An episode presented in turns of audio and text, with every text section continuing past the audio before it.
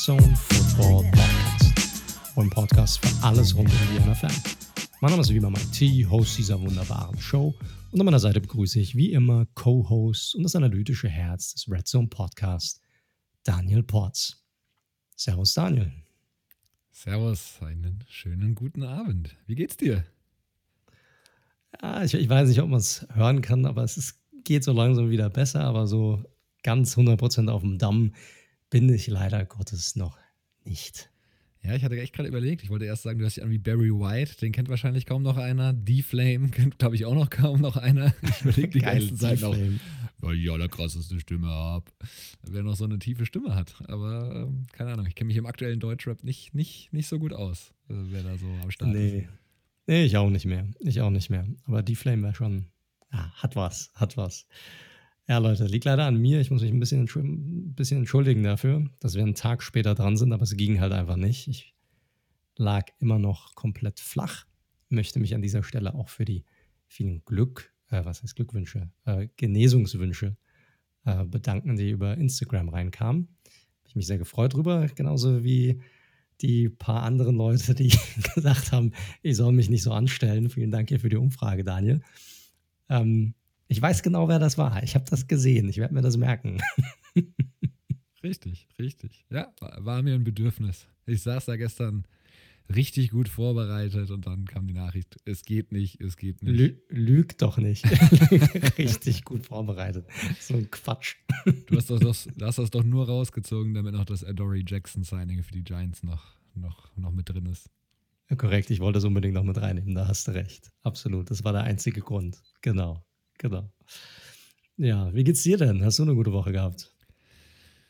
Du, gänzlich unspektakulär. Ich habe leider, wie die meisten in der Welt, nichts Neues, Tolles zu berichten. Bin jetzt froh, dass äh, ab morgen die Sonne scheint in München wieder mit 15, 16 Grad.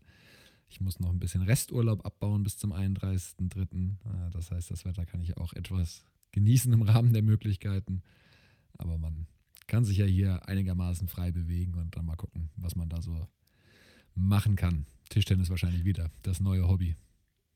Ah, das ist ganz nice in der Schweiz. Du hast hier, das ist rein arbeitsrechtlich gesehen nicht so ganz klar, ob es fünf Jahre sind oder zehn Jahre, aber du kannst deinen Urlaub immer mitnehmen. Also über mehrere Jahre hinweg sogar. Und dann je nachdem, wie viel du arbeitest und wie viel Urlaub du nimmst, kannst du dir dann ganz schöne Sümmchen dann natürlich auch aufbauen bis zu einem gewissen Zeitpunkt. Das ist ganz, ganz nice. Musst dir das nicht unbedingt bis Ende März dann irgendwie nehmen wie in Deutschland. Ja, ja, gut, aber eigentlich, der Urlaub soll ja irgendwie auch abgebaut werden. Das hat natürlich alle so ein bisschen rausgezögert, weil man ja nicht so wirklich viel machen kann. Äh, bin jetzt kein Maler-Urlauber, von daher ist das für mich flach gefallen, die Flucht, die Flucht nach Palma.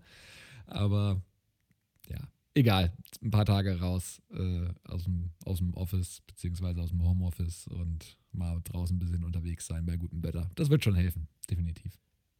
Ja, ich habe auch ein bisschen drauf. Ich meine, jetzt auch durch die, dadurch, dass ich krank war, nichts anderes gemacht, als die ganze Woche äh, rumgelegen und wenn ich mal wach war, irgendwie mal die nächste Serie oder in den nächsten Film irgendwie reingezogen. Ähm, ja, wenn es ein bisschen besser wird, netter wird draußen und dann mal wieder ein bisschen rauskommen, wird mir auch mal ganz gut tun mit meiner Hautfarbe. Confirmed. Genau. Na gut. Ja, Leute, die heutige Folge. Ähm, natürlich steht wieder die Free Agency ganz klar im Fokus. Wir haben ja letzte Woche schon, ich sag mal, den ersten Schlag, die ersten paar Tage mitgenommen, aber es ist ja in der Zwischenzeit enorm viel passiert. Enorm viele News, enorm viele Signings. Wir wollen natürlich heute die größten Signings besprechen. Das ist das eine. Und das andere ist auch, wir wollen uns mal angucken, welche Teams unserer Meinung nach jetzt schon so ein bisschen als Zwischenfazit die Gewinner, aber auch vielleicht die Verlierer der bisherigen Free Agency sind. Haben uns also die besten drei, vier Teams ausgesucht, jeder von uns und auch die drei, vier schlechtesten Teams und werden die mal durchgehen und mal im Detail auch besprechen. Und äh, ich würde trotzdem mal vorschlagen, dass wir mal anfangen mit ein paar äh, News, die in der NFL passiert sind, die auch nochmal Auswirkungen haben, sowohl darauf, wie Verträge auch strukturiert wurden dieses Jahr jetzt schon, aber sicherlich auch, was das Ganze für die NFL äh, für Auswirkungen in den Salary Cap hat für die nächsten Jahre. Denn äh, diese Woche offiziell durch, es gibt einen neuen TV-Vertrag ab, ich glaube, 2023, Daniel, oder? So ist es. Da startet die ganze Rutsche. Wie, wie ist er denn aufgebaut? Wie viel, auf wie viel Kohle dürfen sich denn die reichen NFL-Teams freuen? Ja, das ist eine schöne Hausnummer. Es ist nicht ganz in die Richtung gegangen. Ich glaube, wir hatten ja mal entsprechend der, der Artikel, die wir gelesen hatten, waren ja, glaube ich, sogar mal 14 oder sowas im Gespräch, was man so gelesen hat. Also, ja, genau, da haben wir uns schon ein bisschen aus dem Fenster gelehnt, ja. Ja, wir. wir haben es ja nicht verhandelt. Aber im Endeffekt sind es jetzt 10 Milliarden US-Dollar pro Jahr. Ganz wichtig, das sind nur die Rechte für die USA. Ne? Also Auslandsvermarktung, sprich Game Pass in der Regel, kommt noch hinzu. Und das ist natürlich schon eine sehr üppige Geschichte. Der neue Deal läuft halt ab, wie du schon gesagt hast, 2023 und dann auch gleich über elf Jahre.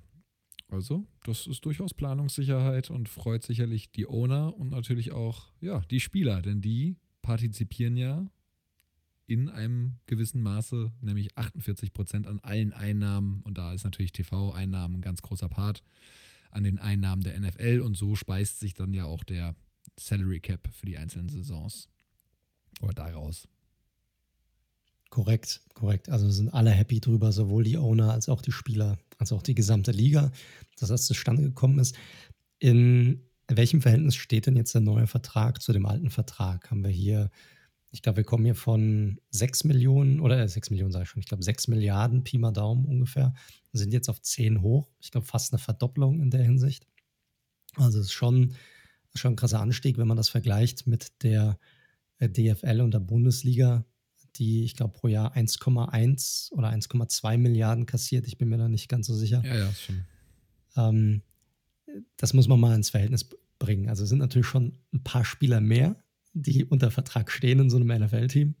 Aber es ist natürlich schon krass, ne? das Zehnfache einfach für eine Liga mit gerade mal 32 Mannschaften. Ja, das ist definitiv, definitiv crazy. Es gab ja auch noch einen äh, neuen Teilnehmer in diesem ganzen Bieterwettbewerb, das, was wir im Sport ja auch schon sehen. Also für die, die es nicht wissen, Amazon Prime wird ab 23 das Thursday Night Game ausrichten, auch exklusiv. Thursday Night Game ist ja so ein bisschen, ich weiß nicht, wie du siehst, aber so ein bisschen runtergefallen die letzten Jahre. Also ich fand, da waren die Paarungen auch nicht mehr ganz so sexy irgendwie und es wurde so, also ich hätte öfter gelesen, dass es ein bisschen lieblos aufbereitet wird, ehrlich gesagt, dafür, dass es der Start in das NFL-Wochenende ist. Und da hat Prime oder Amazon wohl sehr darauf gepocht, das exklusiv zu bekommen. Und hat natürlich alleine dafür schon einen substanziellen Beitrag geleistet zu diesen 10 Milliarden.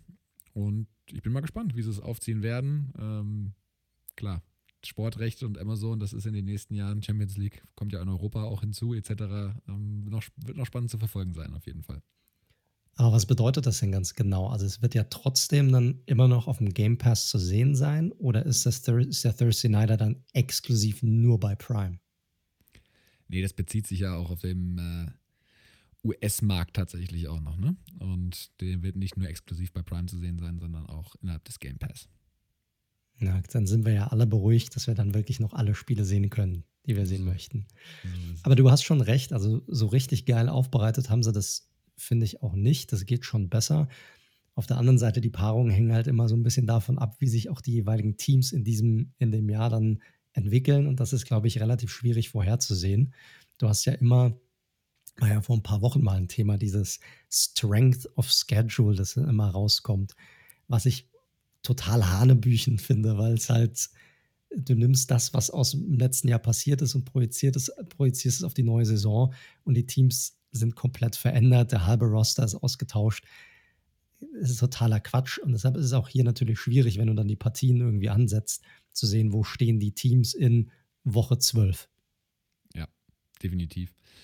Also beim Thursday Night, da ich, gebe ich dir vollkommen recht, das wird auch weiterhin so sein. Da kann halt mal eine attraktive Partie dabei sein oder eben auch nicht, je nachdem wie Saisonverlauf ist. Beim Monday Nighter, so wie ich es verstanden habe, wollen sie künftig sich offen lassen, noch äh, Anpassungen vorzunehmen, was ja auch immer erst gegen Ende der Saison eigentlich passiert, aber da wollen sie jetzt ein bisschen flexibler sein und es gibt auch mehr Doubleheader äh, am Montagabend, was ich gelesen habe.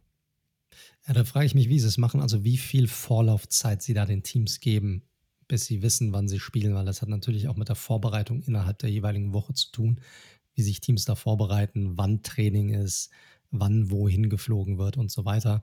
Also es muss ja schon mit, ich sag mal, drei, vier Wochen Vorlaufzeit passieren. Ja, Hoffe ich denke mal, ich auch. denke ich mal. Definitiv. Aber das ist alles Zukunftsmusik bis 2023. Äh, da haben wir noch ein paar Spielchen, die wir uns bis dahin anschauen können. Korrekt, korrekt.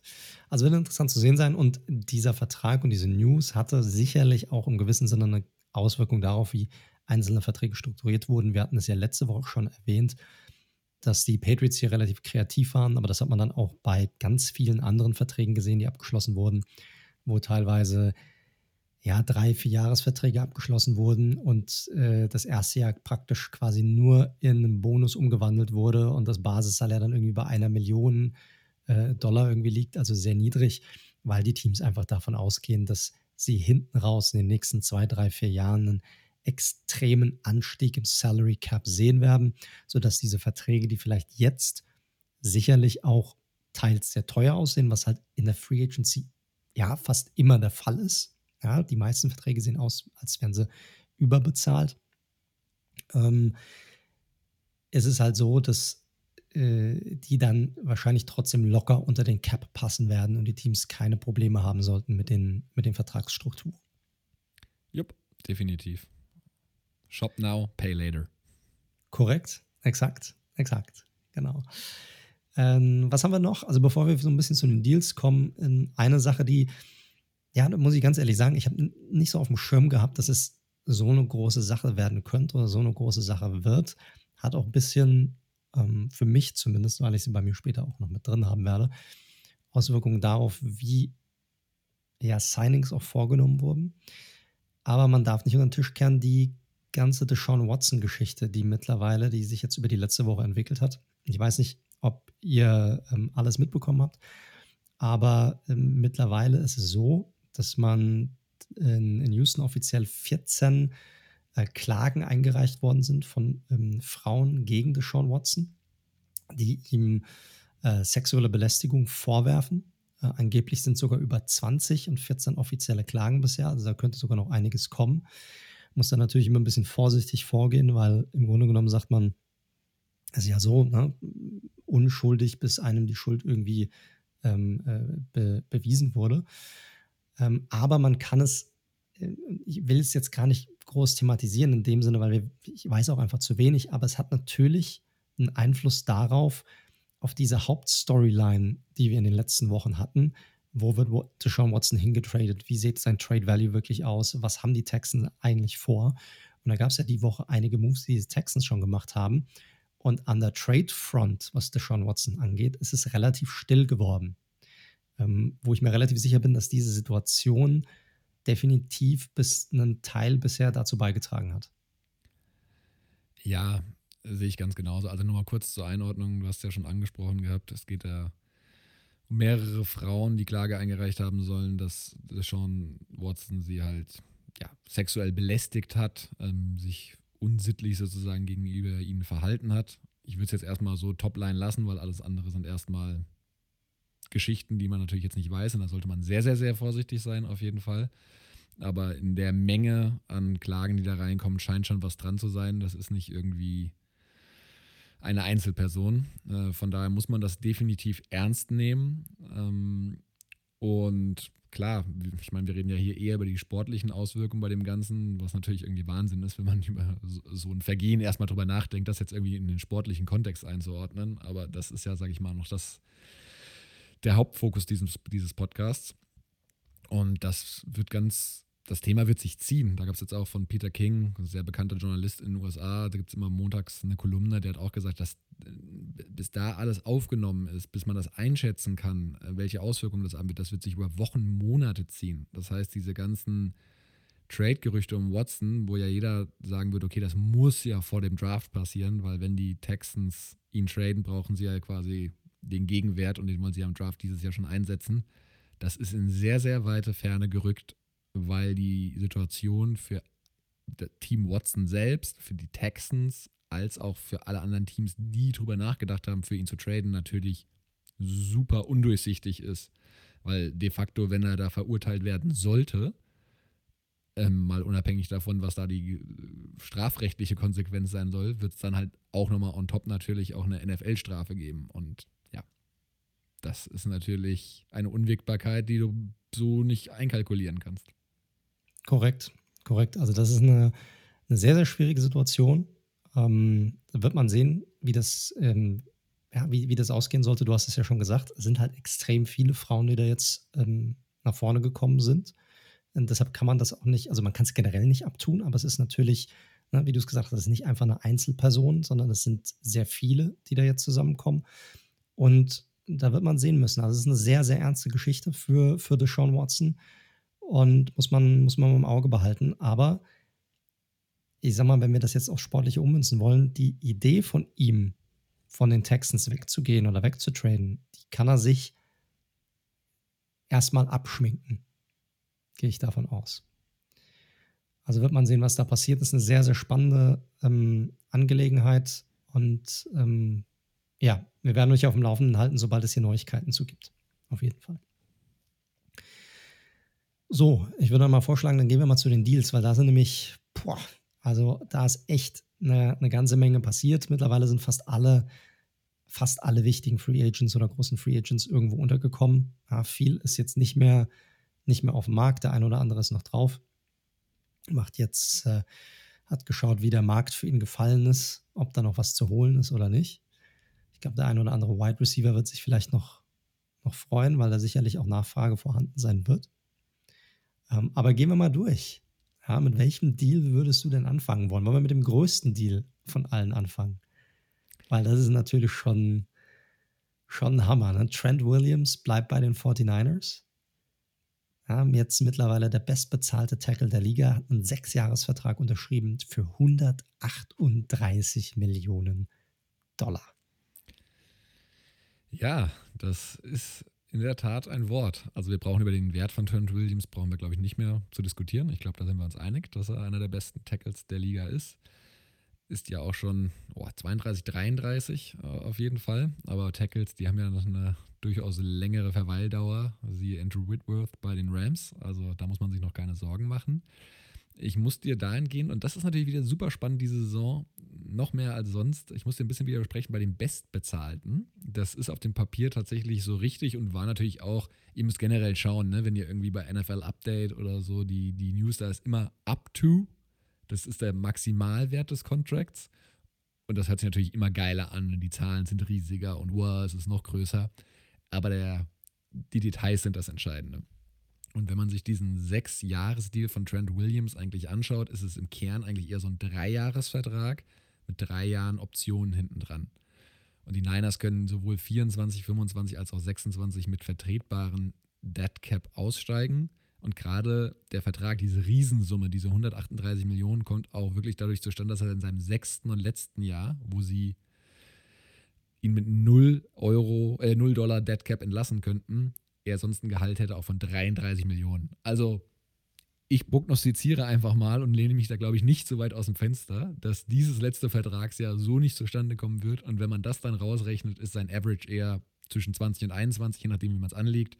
Und damit hat er dann den, äh, die Kollegen Bakhtiari und Laramie Tunzel von den Packers bzw. den Texans nicht eingeholt. Aber trotzdem zu einer schöner Zahltag. Also wunderbar erklärt, Daniel. Dafür bist du da. Deshalb bist du hier mit dabei. Fantastisch. So ist es. So ist es. Ja, gut. Also ich finde, also es ist ein smarter Move von den 49ers, dass sie ihn hier, ähm, also wir hatten es ja auch besprochen gehabt, ne? die, die Niners sind extrem verwöhnt, was die Left-Tackle-Position angeht. Und äh, die haben ja auch hart darum gekämpft. Die Chiefs sollen ja extrem ähm, drum geworben haben, ihn mit an Bord zu holen. Ja, weil die, die brauchen Tackle-Hilfe. Wir haben ja beide Tackles, Eric Fischer und Mitchell Schwartz, ja beide entlassen oder gecuttet.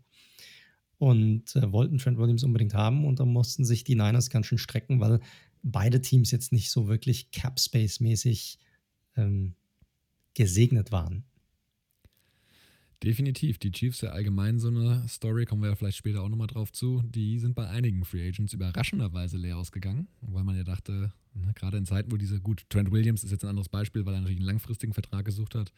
Aber gerade bei denen, die einen kurzfristigen Vertrag gesucht haben, weil die nächstes Jahr mit steigendem Salary Cap wieder auf den Markt kommen wollen, da dachte ich, wären die Chiefs mit so einem Quarterback wie Mahomes durchaus eine spannende Alternative. Aber da haben sich trotzdem auch ein paar Receiver dagegen entschieden. Also von daher, die Chiefs mh, hm, ich glaube, nicht ganz so gelaufen, wie sie sich das vorgestellt haben. Aber für Williams, um da zurückzukommen, super Deal. 49ers konnten nicht auf ihn verzichten, muss man ganz ehrlich sagen, haben das eingeloggt. Und von daher, ich glaube, für beide Seiten eine feine Geschichte. Korrekt. Also sehr guter Deal hier für die, für die Niners, die ja auch ein paar coole Moves gemacht haben in der Free Agency, muss man sagen. Ähm, aber natürlich auch den einen oder anderen Spieler verloren haben, aber generell insgesamt eine ordentliche Free Agency bisher der 49ers und das sicherlich der, ja, das Königs-Signing von einem Spieler, den sie schon auf dem Roster hatten. Im Grunde. Was ist noch passiert? Dann, ja, natürlich war ich sehr glücklich, als ich diese Nachricht gehört habe, denn wir haben uns sicherlich den, ja, den spannendsten oder den, ich sag mal, am höchsten gehandelten Receiver in dieser Free Agent-Klasse gesichert. Äh, Kenny Galladay ist bei den, bei den Giants gelandet. Ich hatte es ja schon so ein bisschen angesprochen gehabt in den vergangenen Folgen und immer so ein bisschen gehofft gehabt, weil im, es im Herbst schon Gerüchte darum gab, dass die Giants für Galladay traden wollten in der Trade Deadline. Hatten damals wohl einen Viertrunden-Pick oder einen Drittrunden-Pick ähm, offeriert und die Lions hatten damals dann abgelehnt gehabt und sind hier tatsächlich zusammengekommen und es war eine relativ zähe und lange Geschichte. Also ich weiß nicht, ob ihr es da draußen mitbekommen habt, aber normalerweise, gerade in Zeiten von Corona ähm, und auch in den letzten Jahren hat sich das so entwickelt, ist es eigentlich so, dass in, ja, die äh, Agents der Spieler alles im Grunde genommen vorher aushandeln mit den Teams und dann nur eine Unterschrift gesetzt werden muss und dann ist das Ding eigentlich durch. Wie es früher mal war, ich mal fünf, zehn, 15 Jahre zurückgehend, war es noch so, dass die Spieler und fast jeder Free Agent noch richtige Besuche bei den jeweiligen Teams gemacht haben. Also sie sind dorthin geflogen zu Team 1, haben sich das angeguckt, die ganzen Facilities mit Spielern gesprochen und so weiter und sind dann von dort zum nächsten Team geflogen, da vom nächsten Team und haben sich dann entschieden. So, oder wenn ein Team dann einen Push gemacht hat, weil sie nicht wollten, dass ein Spieler noch zum nächsten Team fliegt, haben sie gesagt, komm, bleib doch, oder was willst du denn haben? Oder hier, komm, wir handeln den Vertrag aus, wir wollen nicht unbedingt. Und, und so war das früher. Und so ein bisschen war das auch jetzt hier bei Galladay der ähm, Offerten von den Bengals und auch von den Bears auf dem Tisch liegen hatte. Die Ravens waren wohl auch interessiert und die Giants gesagt haben, hey, komm mal rüber, wir wollen dir mal unsere Facilities zeigen, wir wollen mal, dass unser Coach mit dir redet, dass die Spieler mit dir reden, uns ein bisschen die Kultur, die wir hier aufbauen wollen und das Team, das wir aufbauen wollen, näher bringen. Und war dann gerade mal, ich glaube, zwei oder sogar drei Nächte insgesamt in New York, hat sich das Ganze angehört und dann haben sie einen Deal über vier Jahre und 72, sogar bis zu 76 Millionen Dollar ausgehandelt. Ja, war ein sehr ungewöhnlicher Vorgang in dieser ganzen Free Agency. Also ihr habt es ja sicherlich mitbekommen, es gab Live-Ticker, wo gerade in den ersten zwei bis drei Tagen, dann wurde es schon merklich ruhiger, muss man sagen, wirklich im, ich sag mal, 10-Minuten-Takt, 20-Minuten-Takt irgendwie so die Signings irgendwie reingeflattert sind. Ähm, und wie Mike es ja schon erklärt hat, das ist natürlich nicht so, dass sie in zehn Minuten was verhandelt hatten, sondern das ist dann in der Regel auch schon vorher besprochen worden, auch wenn nicht ganz offiziell. Und Golladay lief halt komplett entgegengesetzt dem, hat sich da richtig Zeit genommen. Giants die ganze Woche so als Favorit. Dann gab es halt noch die Gerüchte von Bengals, da wusste man nicht, ob das gegebenenfalls gestreut wurde von Team Golladay. Da war der Ansatz auch ein ganz anderer. Äh, die wollten ihm, glaube ich, wirklich diesen Einjahresvertrag geben dass er nächstes Jahr wieder auf den Markt gekommen wäre. Wahrscheinlich bei den Ravens etc. ähnliches äh, Prozedere. Allen Teams hätte er definitiv weitergeholfen, aber für die Giants kommen wir ja gleich nochmal zu. Super Signing. Ähm, du hast gesagt, er war der beste Receiver auf dem Markt, nachdem Allen Robinson und Godwin getaggt worden sind. Ähm, das waren so die drei, die man Korrekt. je nach Typ, glaube ich, unterschiedlich ranken kann, aber ne, das war die Top 3. Und der Deal ist monetär für mich auch vollkommen in Ordnung. Er, er ist ein bisschen, er war überraschend hoch dafür, dass es eine Woche gedauert hat, weil man dann eigentlich so denkt, okay, jetzt sind die, ne, ein Fuller, kommen wir gleich noch zu, hat für weniger unterschrieben als vorhergesehen und so weiter. Aber in der Summe ein völlig vertretbarer, fairer, muss man wirklich sagen, fairer Vertrag für beide Seiten. Golladay ist ein Receiver-Typ, den sie so nicht hatten. Bringt eine neue Komponente rein als Contested Catcher, ne? Ähm, den den gab es so nicht im Roster und sollte gerade das Leben von Daniel Jones da ein bisschen einfacher gestalten, denke ich doch. Ja, korrekt. Du hast es ja, du hast es angesprochen, genau richtig gesagt. Es ist ein Receiver, den die Giants so nicht auf dem Roster hatten, schon lange nicht mehr auf dem Roster hatten. So eine ganz klare Nummer eins, ein, ja, so so ein 50-50 Receiver, der halt wirklich so 50-50 Balls ähm, fängt, diese Contested Catches einfach äh, fängt. Das ist, das ist er. Er ist jetzt nicht der Typ, der jetzt an jedem vorbeirennt. Aber ich glaube, so ein Receiver auch von der Physis her, von der Größe her, hatten sie wahrscheinlich seit Plaxico Burris nicht mehr im Kader gehabt. Und das ist so ein bisschen die Richtung, in die sie gehen. Ne? Also sie haben äh, mit äh, Shepard jemanden im, im Roster, der, der ein sehr guter Slot-Receiver ist. Sie haben mit Darius Slayton, ich sag mal, eine gute Nummer zwei, der auch Speed mitbringt, aber der alleine das Team nicht führen kann. Das hat man letzte Saison gesehen. Und äh, da passt er perfekt mit rein. Ja, ich glaube, das einzige Fragezeichen, das er sicherlich mitbringt, ist so seine Verletzungshistorie. Die hat er. Das muss man einfach sagen. Ähm, das war ja auch ein Grund, warum die Giants ihn reinholen wollten. Also ein Physical, also eine Untersuchung hat dort auch stattgefunden, um sich seine Hüfte anzugucken, um zu sehen, wie hier der Heilungsprozess ist, ob es dort unter Umständen zu Problemen kommen könnte in der Zukunft. Und als das wohl, als hier wohl das grüne Licht kam, hat man sich dann zu, dazu entschieden zu sagen, okay, lasst uns gucken, wie wir hier einen Vertrag aushandeln können, weil, auch sehr überraschend, eigentlich hatten die Giants kaum Cap Space. Ja, also sie haben. Viele. ja, genau. Ich meine, wir mussten Seidler gehen, gehen lassen. Ähm, man hatte dann den Leonard Williams, das Tag, ja, das zustande kam. Klar, der hat dann einen neuen Vertrag dann unterschrieben, aber trotzdem, ja. Und äh, so viel Kohle hatte man nicht wirklich übrig. Also, dass man ihm diesen Vertrag anbieten konnte oder dass man das hinbekommen konnte, das war schon recht überraschend, weil viele davon ausgegangen sind im Vorfeld, dass die Giants ihn zwar gerne hätten, aber dass man es halt vom von der Kohle her einfach, dass man nicht zusammenkommen wird. Ja, wie gesagt, es wurde ja dieses Jahr unsere ganzen Nennungen, sage ich mal, wie der Capspace aussieht, die waren ja relativ schnell pulverisiert, weil es also so viele Restrukturierungen, wo eben mit Signing-Bonus gearbeitet wurde, wo Capspace dadurch freigeschaufelt wurde, da, da haben sie ja dann alle, alle schlussendlich doch noch geschafft, ins Ziel reinzurutschen. Und sowas bei den Giants natürlich genau auch so. Äh, Verletzung ist ein valider Punkt, muss man sicherlich sagen. Ich glaube, das ist auch der Grund, warum er diesen Long-Term-Deal auch jetzt wollte und auch nicht von diesen 18 Millionen, die ja früher schon kolportiert worden sind, dass er diesen Average haben möchte, äh, nicht runtergegangen ist. Also im Maximalfall natürlich, logischerweise.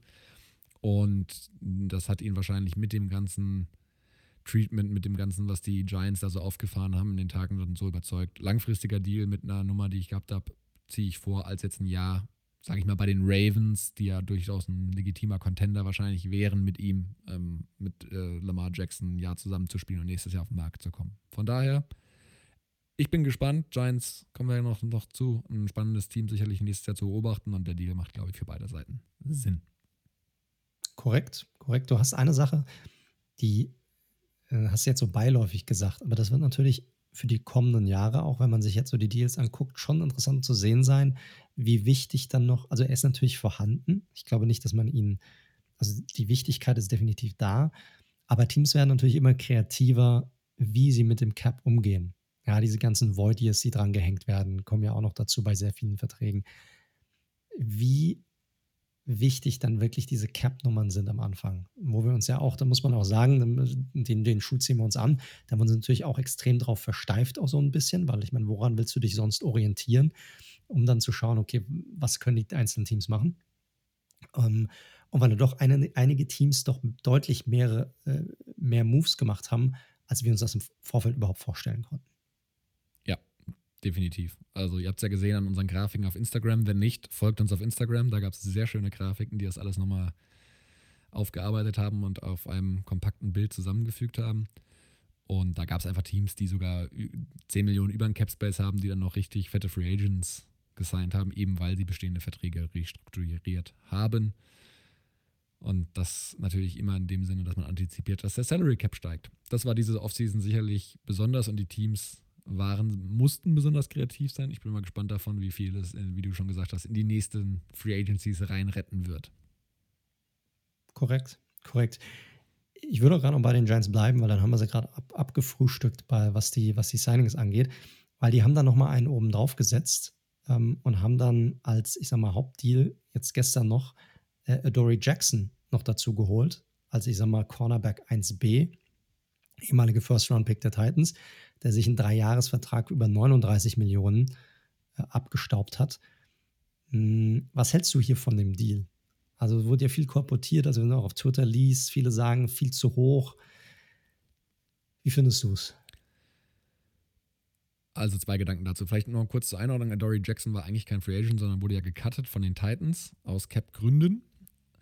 Ähm, hat letzte Saison, hatten wir ja öfter erwähnt, war eigentlich die ganze Saison mehr oder weniger verletzt, hat, glaube ich, erst ganz zu Ende nochmal gespielt.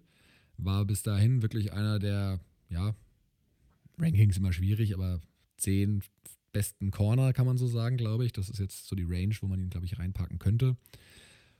Und der Deal ist für ihn sicherlich super. Drei Jahre, 13 Millionen Durchschnitt. Ähm, vor allem dahingehend, ich halte ihn für einen sehr guten Cornerback und ich kann jetzt natürlich nicht einschätzen, wie, wie weit seine Verletzung aus dem letzten Jahr ihn beeinträchtigt. Wenn er fit ist, ist er eine absolute Verstärkung. Es war dahingehend halt nur überraschend, weil Cornerback schon eine Position ist, wo wirklich noch viele auf dem Markt sind gerade. Ne? Du hattest es angesprochen, Edge Rusher sind ja sehr früh gegangen. Ich glaube, das war die Positionsgruppe, die wirklich am schnellsten von Bord war in der Free Agency. Wide Receiver hat dann so ein bisschen gestottert, kommen wir gleich noch auch zu zwei anderen Beispielen.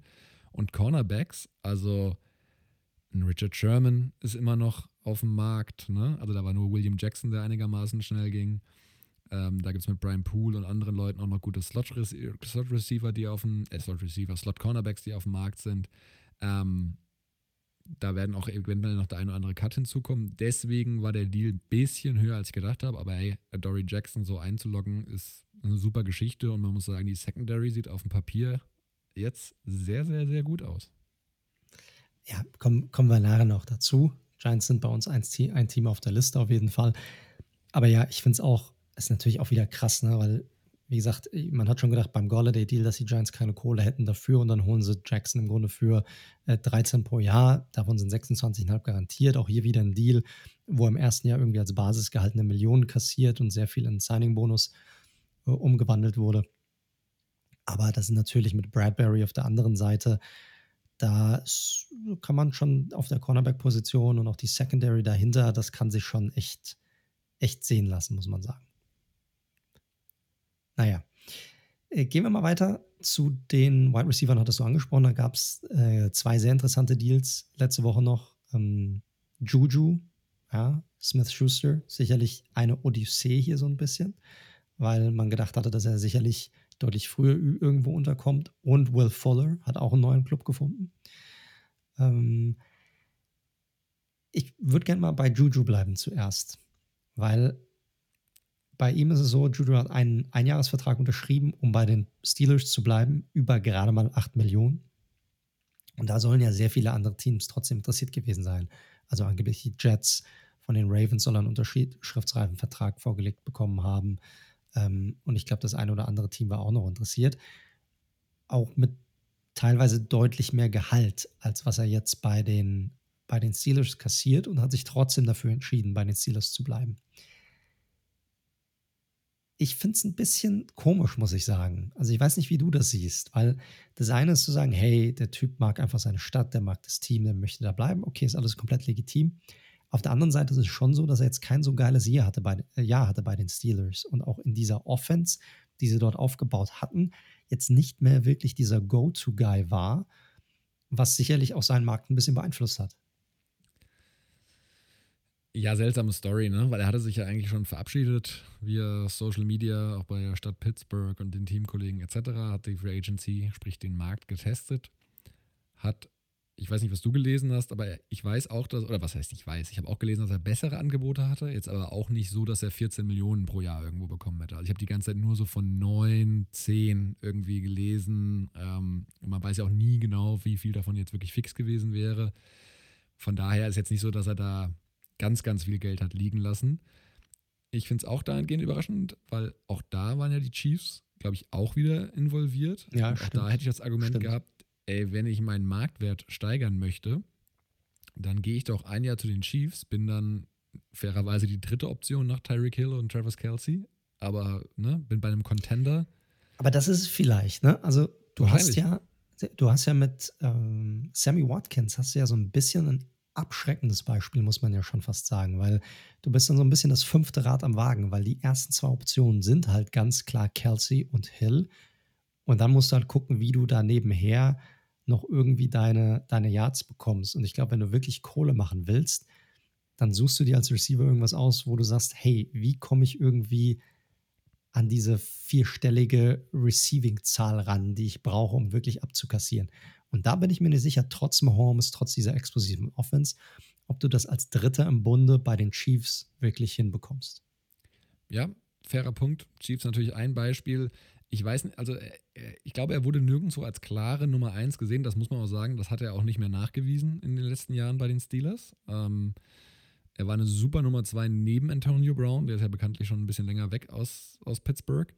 Und dann hat er eine Saison lang gezeigt, dass er nicht die klare Nummer 1 ist. Und letztes Jahr war es ja eher ein Komitee, muss man sagen. Ne? Also hier Claypool, er, äh, Deontay äh, Johnson, der danach am Start war, die haben sich das ja relativ klar aufgeteilt.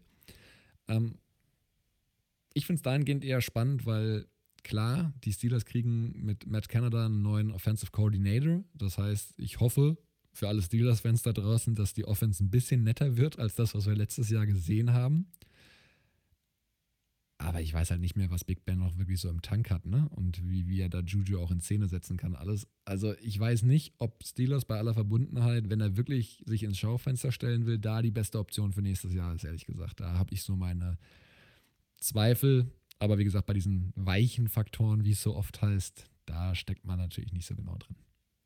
Ja, ist ja auch die Frage. Ich meine, wie gesagt, Ravens sollten, waren ja auch mit im Boot, waren auch bei mit im Boot bei Golladay.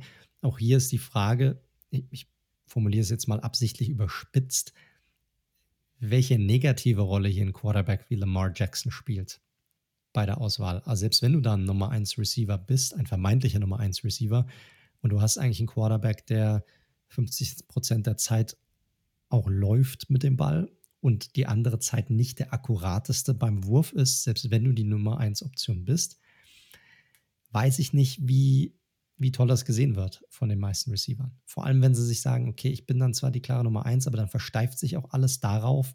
Ich, ich ziehe ein Double Team nach dem, nach dem nächsten. Weiß ich nicht, schwierig.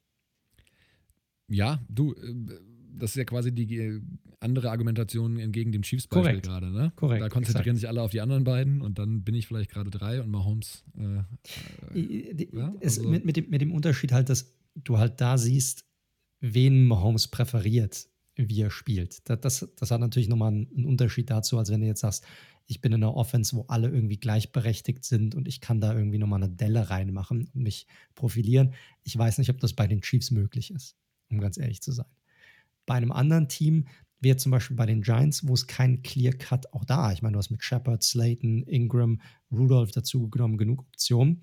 Aber ich glaube, da ist ganz klar, okay, Golladay, ich habe da eher andere Optionen um mich herum, die mir dabei helfen, dass ich vielleicht doch nochmal das ein oder andere Single Coverage sehen kann als Nummer 1 Receiver. Who knows, who knows? Wie gesagt, vielleicht, ich habe es ja gerade angesprochen, neuer OC, vielleicht haben äh, Roethlisberger und Canada mit ihm nochmal gesprochen und gesagt, ey, die Rolle soll sich ein bisschen verändern nächstes Jahr. Das weiß man ja alles nicht, ne? Also irgendwie scheint sie ihn ja überzeugt zu haben, ja. doch noch ein Jahr dran sein. Er glaubt, dass die gewohnte Umgebung mit, ja, im letzten Hurra voraussichtlich mit Big Ben, dass er da nochmal dabei sein möchte. Und ja, bewerten werden wir sowieso erst in einem Jahr. Das richtig können. Korrekt, korrekt. Der andere Wide Receiver Deal, der sehr interessant war, war Will Fuller, der zu den Miami Dolphins gegangen ist, hat einen, Vertrag, einen Jahresvertrag bekommen über knapp 10,5 Millionen Dollar. Ich glaube sogar 9 Millionen davon oder 10 Millionen sind irgendwie garantiert, also sehr viel davon, glaube ich. Äh, auch sehr interessanter Deal. Dolphins brauchten ja einen Receiver, also war ja einer eine der Needs, den sie auf jeden Fall hatten. Und hier kommt auch jemand dazu, der dann gleichzeitig das Feld nochmal ein bisschen stretchen kann. Findest du es ein guter Fit für die Dolphins? 100 Prozent.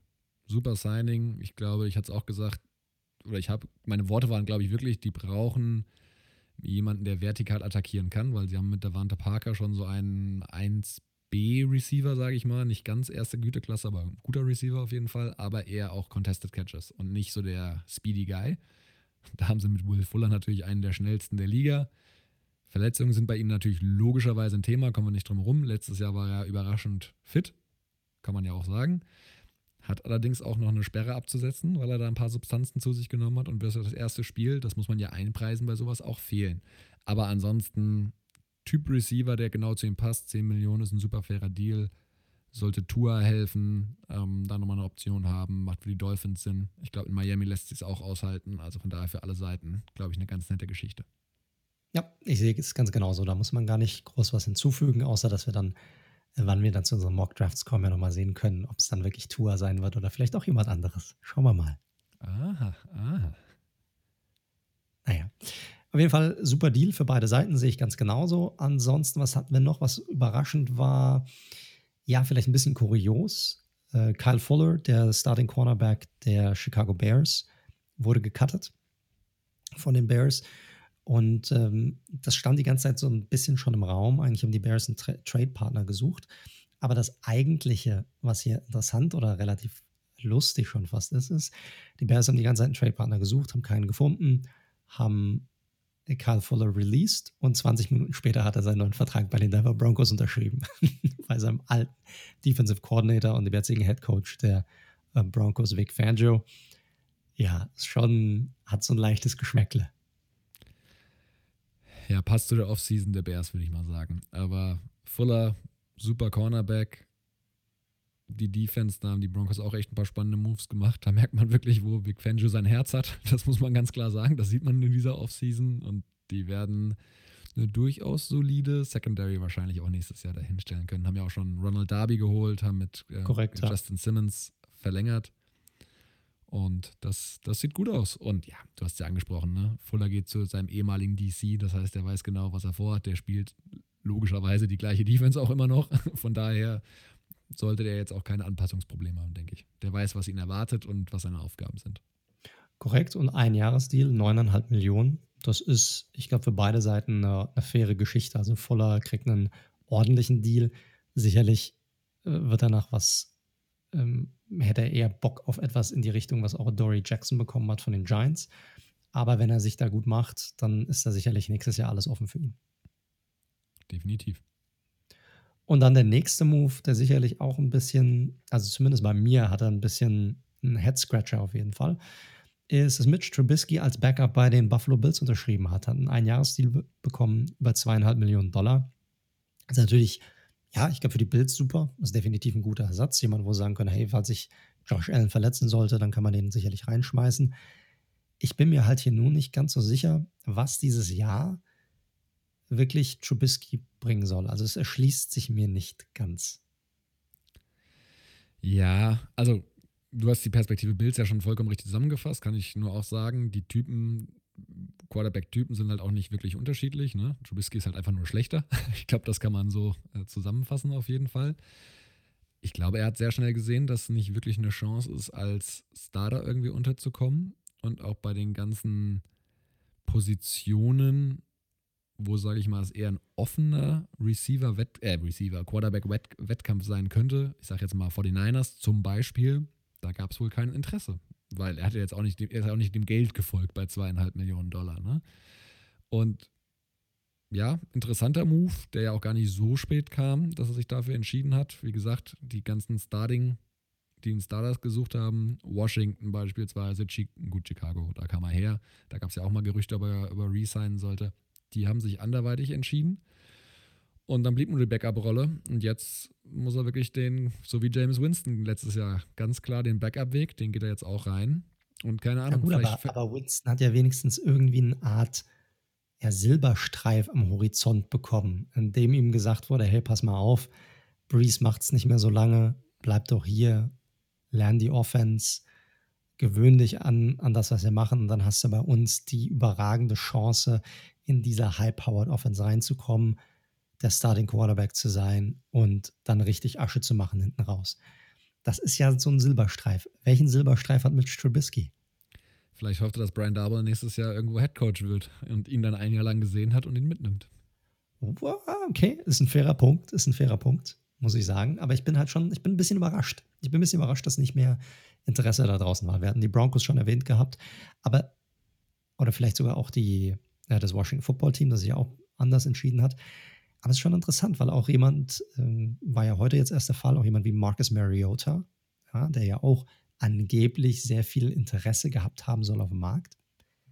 Ja, da konnten die Raiders relativ schön Hardball spielen und ihn dazu zwingen, einen deutlich oder einen stark angepassten, teamfreundlicheren Vertrag zu unterzeichnen, beziehungsweise seinen bestehenden umzustrukturieren, damit er bleibt, weil der Markt für ihn einfach nicht da war.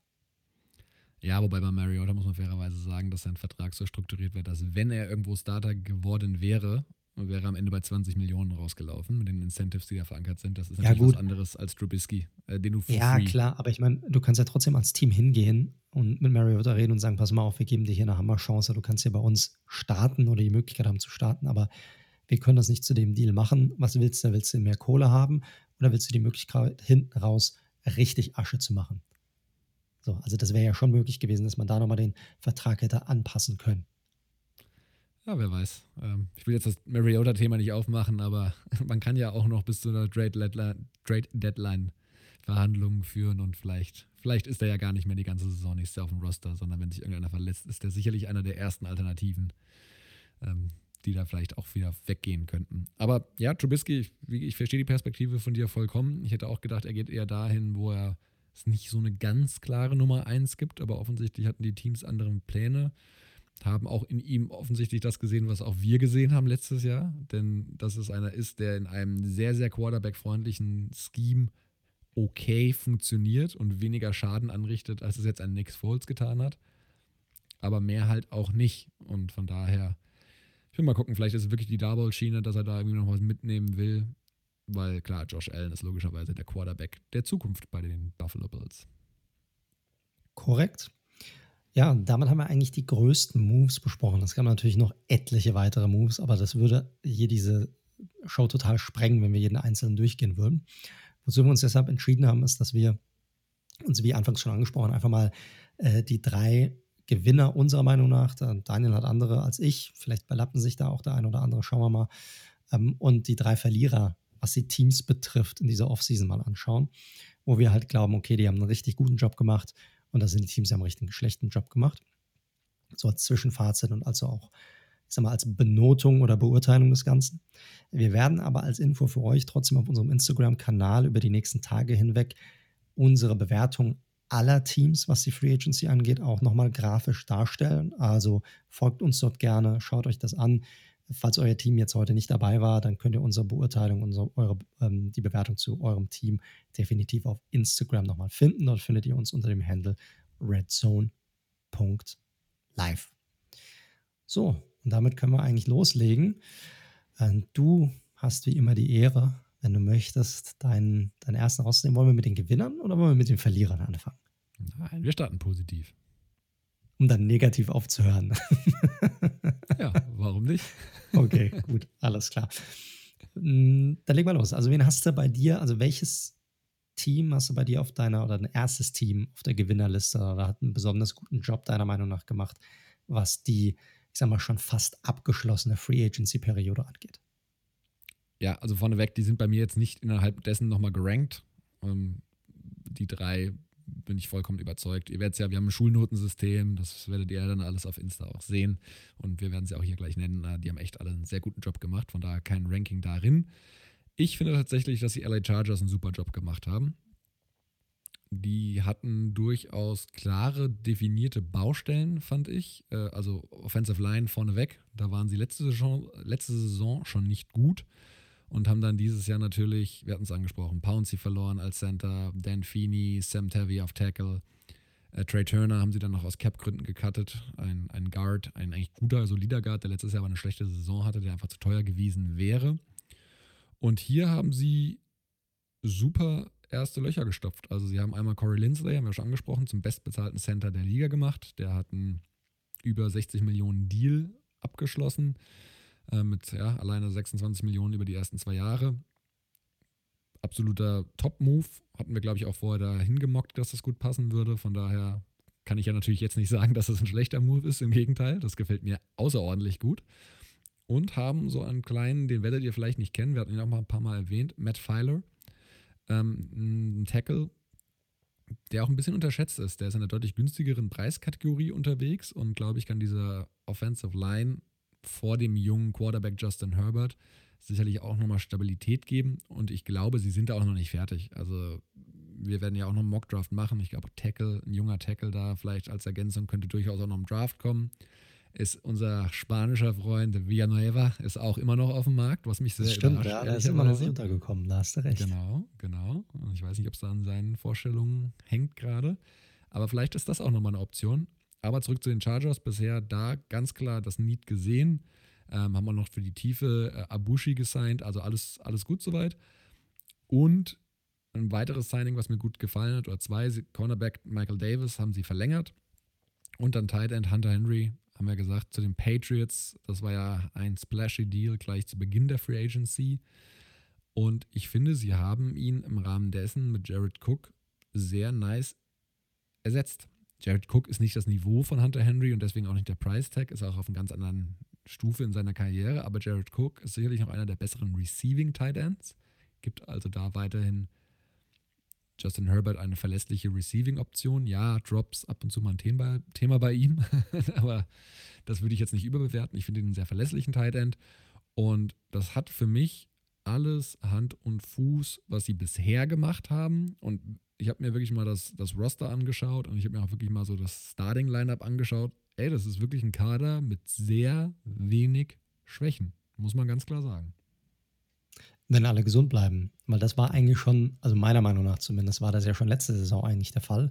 Und dann kam der Injury Bug, der die Chargers getroffen hat. Und dann ist alles so ein bisschen den Bach runtergegangen. Man muss natürlich auch bedenken, sie haben einen neuen Head Coach. Ja, da weiß ich nicht, ja, da wirst ein neues System haben. Defensiv, du wirst ein neues System mit reinbringen.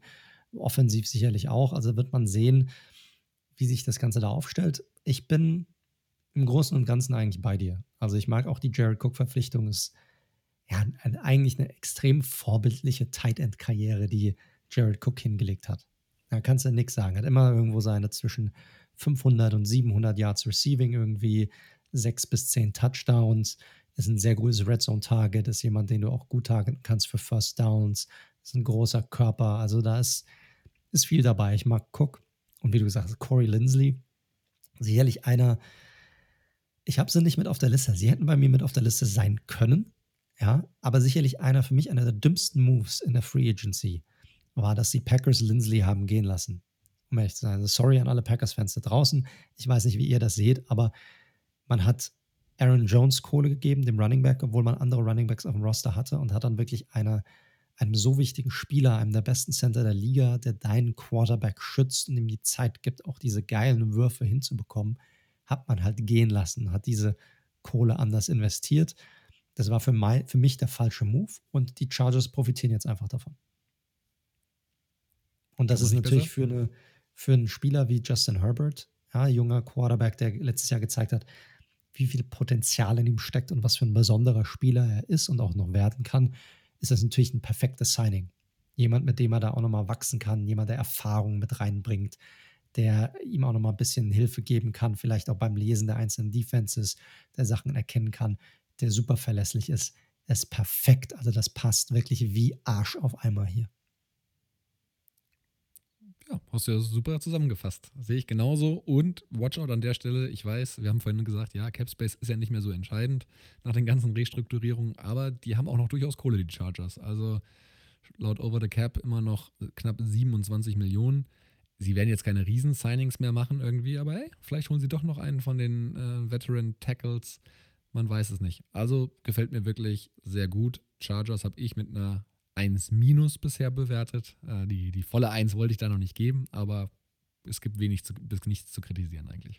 Siehst du irgendwas bei denen, wo du sagst, da, da also jetzt außer die Tackle-Position, da fehlt noch was? Weil was mich so ein bisschen, wo ich halt sagen muss, da hätte ich jetzt noch ein Fragezeichen, wer die Defense, gerade was so die, äh, die Edge-Defender-Position angeht. Du hast zwar Joey Bosa auf der einen Seite, der ein überragender Spieler ist, aber du verlierst sicherlich mit Melvin Ingram jemanden. Und man hat schon letzte Saison gesehen, dass Pass Rush schon in einigen Spielen Thema war, den zu generieren für die, für die Chargers. Und da fehlt es mir noch so ein bisschen, muss ich sagen. Also, wenn ich was kritisieren müsste, ist es wirklich da, weil da haben sie ja noch nicht wirklich was gemacht, um diese Defense zu verstärken. Ja, sie haben jetzt nicht irgendwie das splashy, splashy, äh, splashy Signing, ne? schwieriges Wort, wenn wir die ganze Zeit im Englischen bleiben, gemacht auf der, auf der defensiven Seite. Aber wie gesagt, da ist Cap Space noch da, wenn du mich nach Schwächen fragst. Ich finde auch Linebacker muss man noch mal im Auge behalten. Da haben sie ja Denzel Perryman auch verloren. Kenneth Murray, den sie letztes Jahr in der ersten Runde gedraftet haben, den finde ich solide, ist für mich aber auch eher ein Runstopper als jetzt irgendwie gut in Coverage. Da können sie schon noch was machen. Ich bin eigentlich vielleicht ein bisschen zu früh, aber ich bin großer Fan von dem, was Brandon Staley da bei dem anderen Team in Los Angeles aufgezogen hat und habe da irgendwie ein krasses Urvertrauen. Ja, First-Time Head Coach, andere Aufgaben, muss man auch mal gucken. Aber ich glaube, der wird einen klaren Plan haben, was die Defense sozusagen angeht und wird die gut dastehen lassen. Ingram ist ein valider Punkt, aber der hat letztes Jahr auch nicht so viel gespielt, ehrlich gesagt. Und auch Ing äh, Melvin Ingram auch noch kein neues Team. Den, äh, der scheint auch, was ich so gelesen habe, weil er bei den Raiders auch im Gespräch war, körperlich nicht so in einem guten Zustand zu sein. Von daher, wie sehr sie den Stand heute sozusagen wirklich vermissen werden, mal zu schauen. Und mit Bosa, sie angesprochen haben, sind absoluten Top, Top, Top-Spieler auf der Position auf der anderen Seite. Ja, mir, mir ging es jetzt auch nicht so um Ingram an sich, aber hat, man hat schon gemerkt, dass er gefehlt hat. Also da hat, da hat was gefehlt. Also er selbst, klar, er war jetzt, hat jetzt kaum gespielt, aber es fehlt dort jemand, nochmal ein weiterer Gegenpol oder wenigstens in der Interior jemand, der noch zusätzlich Pass Rush generieren kann. Das haben sie einfach, einfach nicht. Das ist einfach so, wo ich sage, das ist für mich noch ein Fragezeichen, weil Bosa ist das eine, aber man hat es auch bei den Rams gesehen, da hat es gut funktioniert, auch wenn sie dann noch mal ein paar zusätzliche Pieces drumherum hatten, die dann noch vielleicht den einen oder anderen Zack dann einfach abstauben konnten. Das ist richtig, das ist richtig. Ich bin auch gespannt. Chris Harris muss in der Secondary natürlich auch mal fit bleiben, jetzt in seinem zweiten Jahr, von dem haben wir ja wenig gesehen. Desmond King hatten sie ja unter der Saison schon abgegeben. Casey Hayward, aktuell noch ohne Vertrag und ich glaube, der wird ja auch nicht da zurückkommen. Von daher mal gucken. Aber wie gesagt, die Chargers bisher, was sie gemacht haben, hat alles Hand und Fuß und es ist ja nicht ausgeschlossen, dass da noch mehr kommt. Also ich sehe kein negatives Signing. Korrekt. Ich sehe es ähnlich. Ich sehe es ähnlich. Also die erste positive Mannschaft bei uns, die Los Angeles Chargers. Mach ich mal weiter. Mal bleiben wir auf der positiven Seite. Und ich nehme mal das vorweg, damit ich euch nicht auf die Nerven gehe, weil bei mir sind meine Giants auch ohne die blau-rot-weiße Brille aufzuhaben. Einer der Gewinner dieser Free Agency-Periode. Wir hatten ja schon über zwei Signings gesprochen. Aber gucken wir mal so ein bisschen drüber, was überhaupt, ja, bauen wir das Ganze mal auf. Warum glaube ich, dass sie einer der Gewinner sind? Wie sahen denn die Needs aus, bevor die Free Agency losgegangen ist? Also man hatte Wide Receiver auf der Liste als Need, man hatte Edge Rusher auf der Liste als Need, Offensive Guard, Cornerback, Tight End, Running Back. Wide Receiver sind die Giants definitiv angegangen. Man hat im Grunde in der Free Agency den Hauptpreis gezogen. Man hat sich Kenny Golladay an Land gezogen. Wir haben über ihn schon gesprochen. Sicherlich der Receiver, den sie gebraucht haben. Und eine Sache, die wir in der Vergangenheit auch bei den Giants immer wieder besprochen hatten, war, ihnen hat Separation gefehlt auf der Wide Receiver Position. Speed.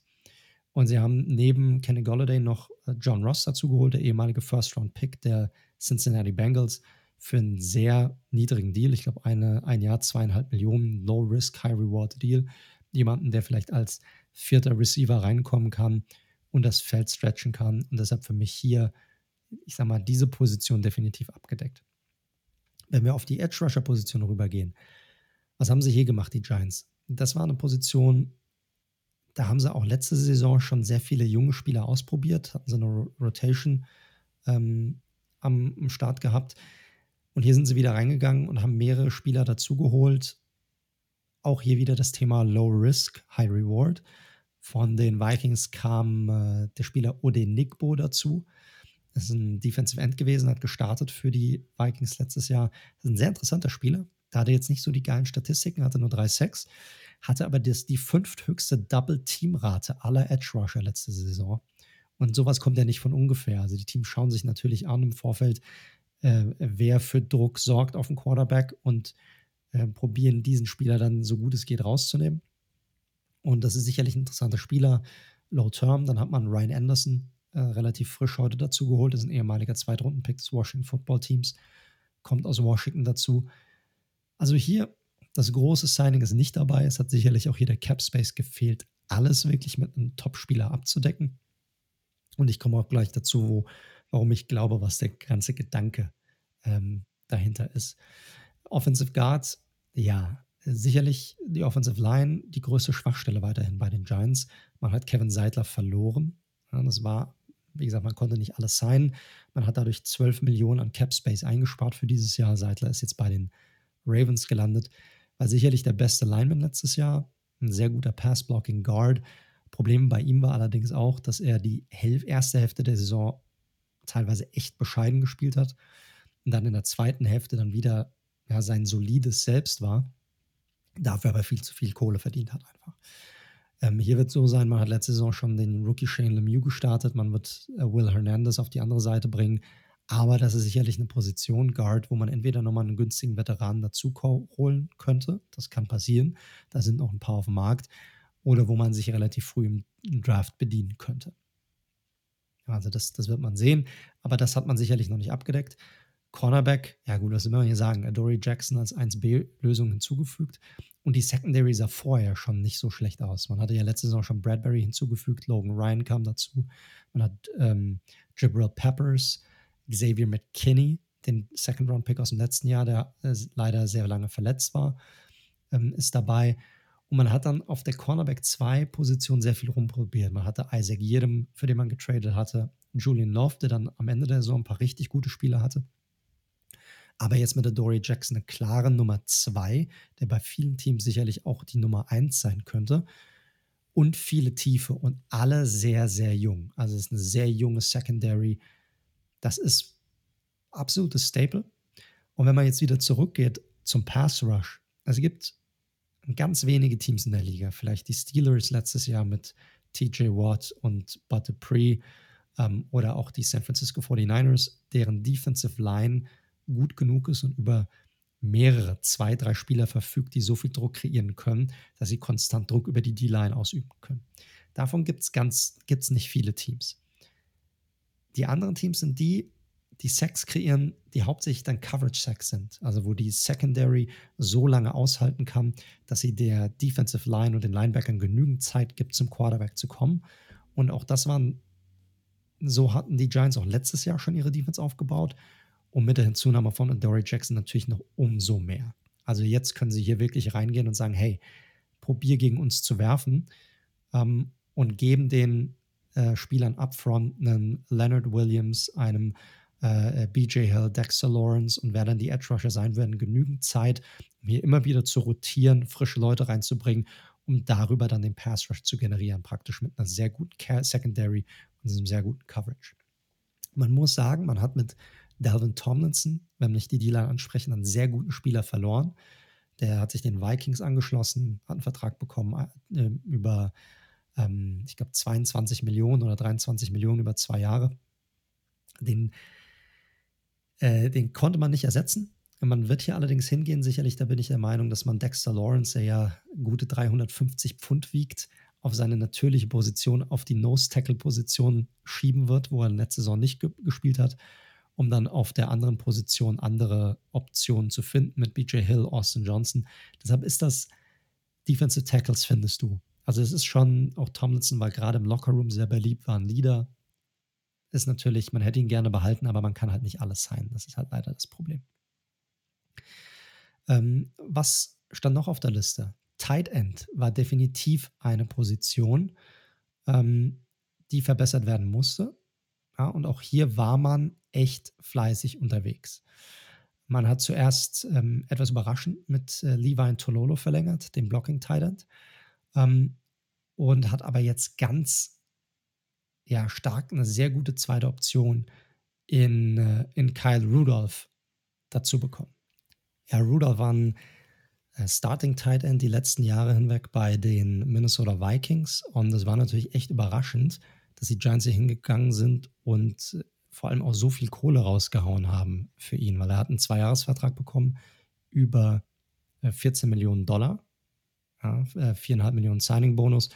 Also es ist schon ordentlich für einen Titan, der für dich wahrscheinlich nicht die Nummer 1 Option sein wird, weil ja, trotz der ganzen Drops, die er auch hatte letztes Jahr und trotz der Spiele, die er in den Giants teils auch wirklich gekostet hat, äh, Evan Ingram wird sicherlich noch die Nummer 1 Option sein auf dieser Position. Aber man hat hier definitiv mit Rudolph jemanden dazugeholt, wo man sich die Option auch für die Red Zone offen hält. Ein richtig, richtig starker Tight End Nummer 2, muss ich sagen. Ich weiß nicht, wie du es siehst, aber es ist für mich eine, eine der most underrated Verpflichtungen überhaupt in der gesamten Free Agency.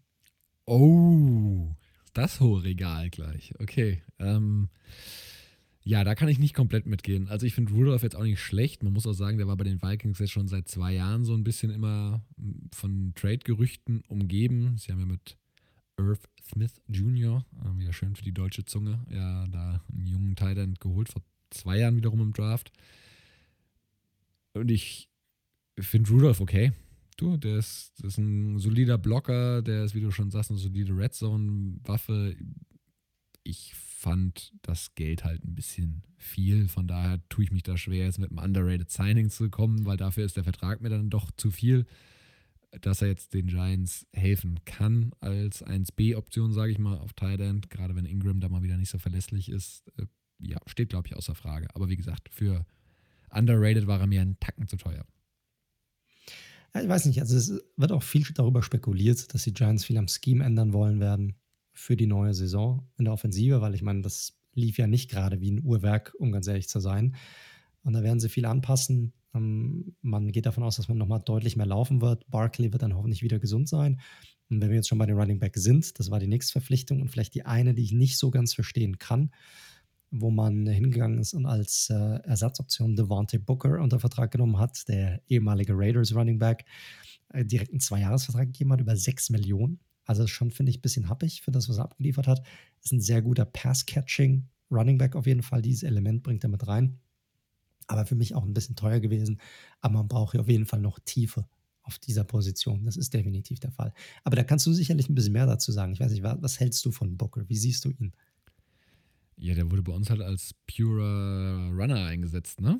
Also als Passcatcher wurde tatsächlich dann eher Jalen Richard oder Theo Riddick, den wir auch noch behalten haben, eingesetzt. Und Booker war tatsächlich einer, der dann mal Josh Jacobs im Laufen entlastet hat und hatte da gegen sein Ex-Team, die Broncos, ein schönes Spiel mit zwei Touchdowns und war dann eine echt also grundsolide Backup-Lösung. Für eine grundsolide Backup-Lösung. Das Thema habe ich ja bei den Raiders auch. Kommen wir heute aber jetzt nicht mehr zu ähm, finde ich halt 6 Millionen in der Tat auch ein bisschen viel. Und mehr, als ich erwartet hätte, was sein Markt ist, ehrlich gesagt. Weil Running Backs ja. gibt es ja auch noch ein paar durchaus in der Kategorie. Das, das, das, stimmt. Ich sehe es ganz ähnlich wie du. Also, das war so ein bisschen das Einzige, wo ich gesagt habe, hm, den gehe ich nicht ganz mit. Aber es gab noch ein paar andere Signings, die fand ich ganz gut. Man hat Mike Glennon verpflichtet als Backup-Quarterback. The Neck, also der Hals, hat wieder eine, äh, die alte Giraffe hat auf jeden Fall eine neue Position gefunden. Und ich muss auch sagen, verdient. Der hat fand ich für die Jaguars letztes Jahr teils echt ordentliche Spiele abgeliefert. Ja, dass er kein Starting Quarterback mehr ist in dieser Liga, ist, ist, ist glaube ich, klar. Aber ich glaube, aus Backup grundsolide und definitiv ein Upgrade zu Colt McCoy, den man letztes Jahr hatte, der kaum noch 20 Yards weit werfen kann und äh, das Glenn sicherlich noch den einen oder anderen Wurf raushauen kann. Das hat er letztes Jahr auch schon gezeigt. Das ist definitiv für mich ein Upgrade hier.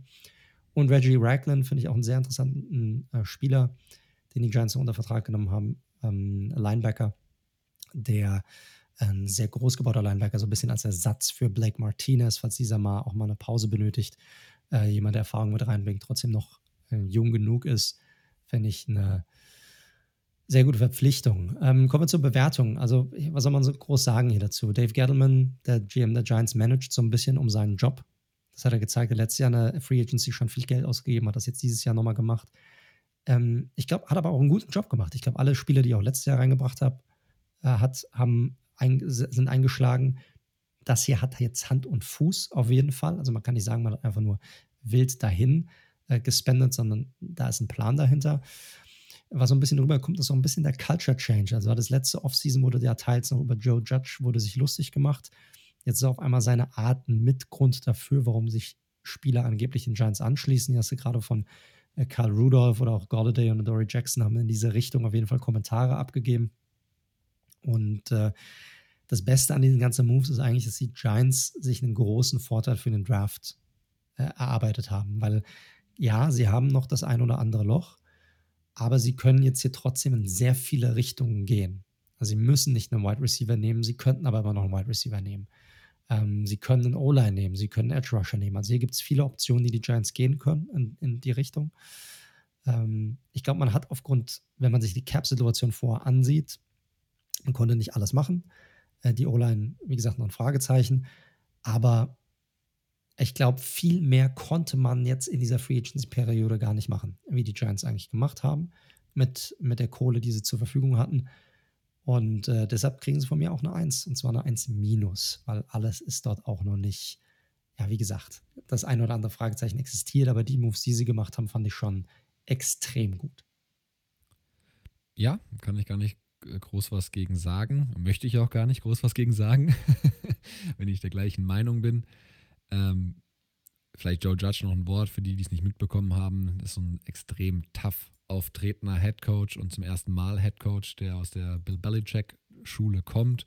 Und da gab es zumindest Anfang letzten Jahres, um das kurz einzuordnen, so ein paar Berichte, auch harte Trainingsmethoden, schroffer Ton, ob das sozusagen der Style ist, der angebracht ist und wie du ja schon gesagt hast, das, wo sich Anfang letzte Saison sich so ein bisschen, ich will nicht sagen, drüber lustig gemacht wurde, ist jetzt zu viel gesagt, aber was, sage ich mal, thematisiert wurde in den Medien, wird anscheinend jetzt bei den Vertragsunterschriften oder bei den Signings, bei den, wie man die Spieler äh, begeistern kann, sehr positiv hervorgehoben, nur um das nochmal einzuordnen. Du hast schon angesprochen, für mich ist O-Line Edge sicherlich noch zwei Baustellen, die man angehen muss. Ähm, dafür gibt es aber ja auch noch einen Draft. Du musst ja nicht fertig sein nach der Free Agency. Und ich bin mir auch sicher, dass es da, ja, ist es immer so eine Frage, was bist du bereit für irgendjemanden noch auszugeben? Vielleicht sind sie eigentlich durch, aber wenn dann doch noch irgendeiner zu ihnen fällt, wo sie sagen, ach so, naja, für das Geld, für einen Einjahresdeal, ja, ich glaube, genau. dann nehmen wir das doch nochmal mit. Und deswegen, es gibt noch Baustellen, aber die Offseason war trotzdem ein voller Erfolg. Also die Offseason, die Free Agency jetzt stand nach zwei Wochen, war trotzdem ein voller Erfolg. Gehe ich mit. Gut, dann sind wir doch alle guter Dinge und ich besonders glücklich gerade. Schön. Was bei dir ist das nächste Team auf der Liste? Positiv. Ja, positiv.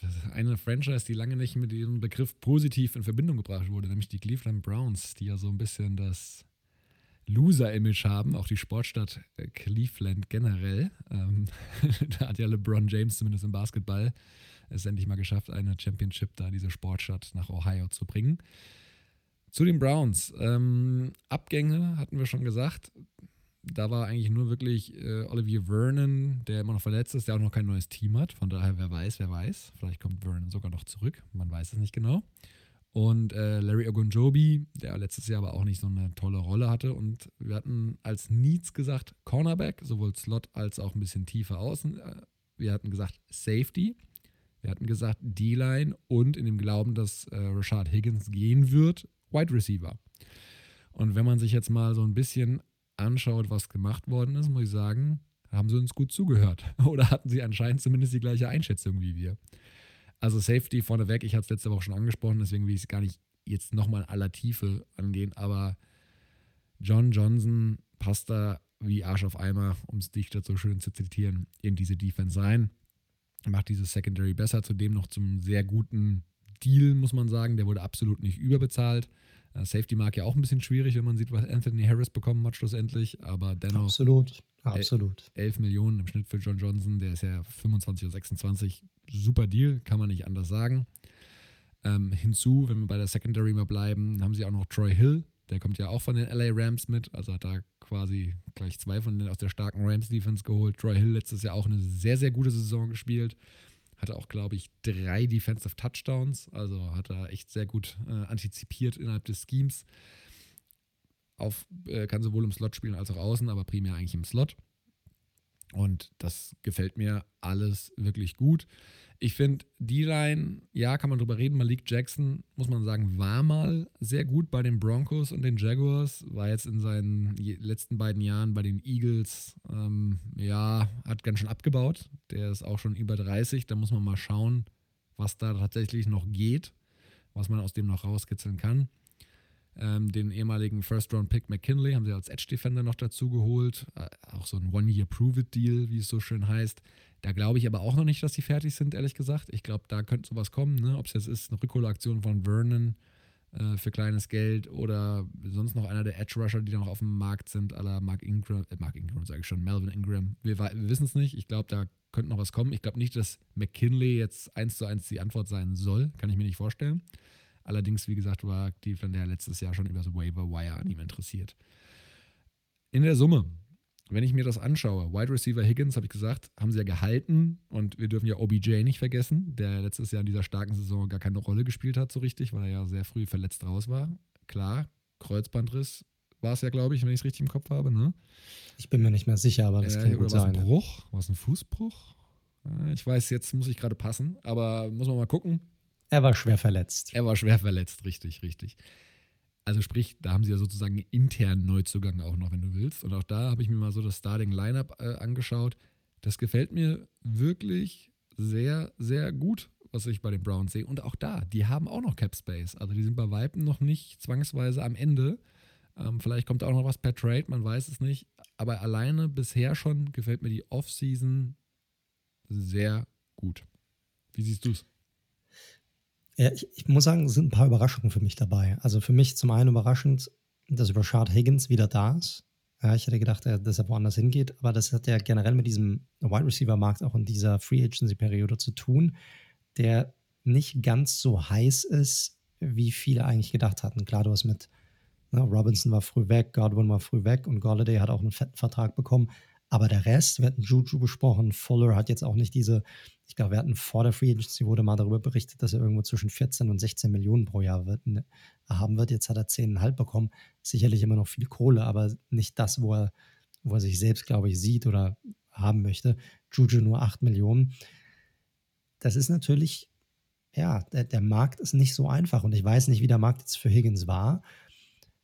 Aber du hattest OBJ auch angesprochen. Die Frage ist, wie stark kann der zurückkommen? Ja, also so eine Verletzung, das ist nicht einfach.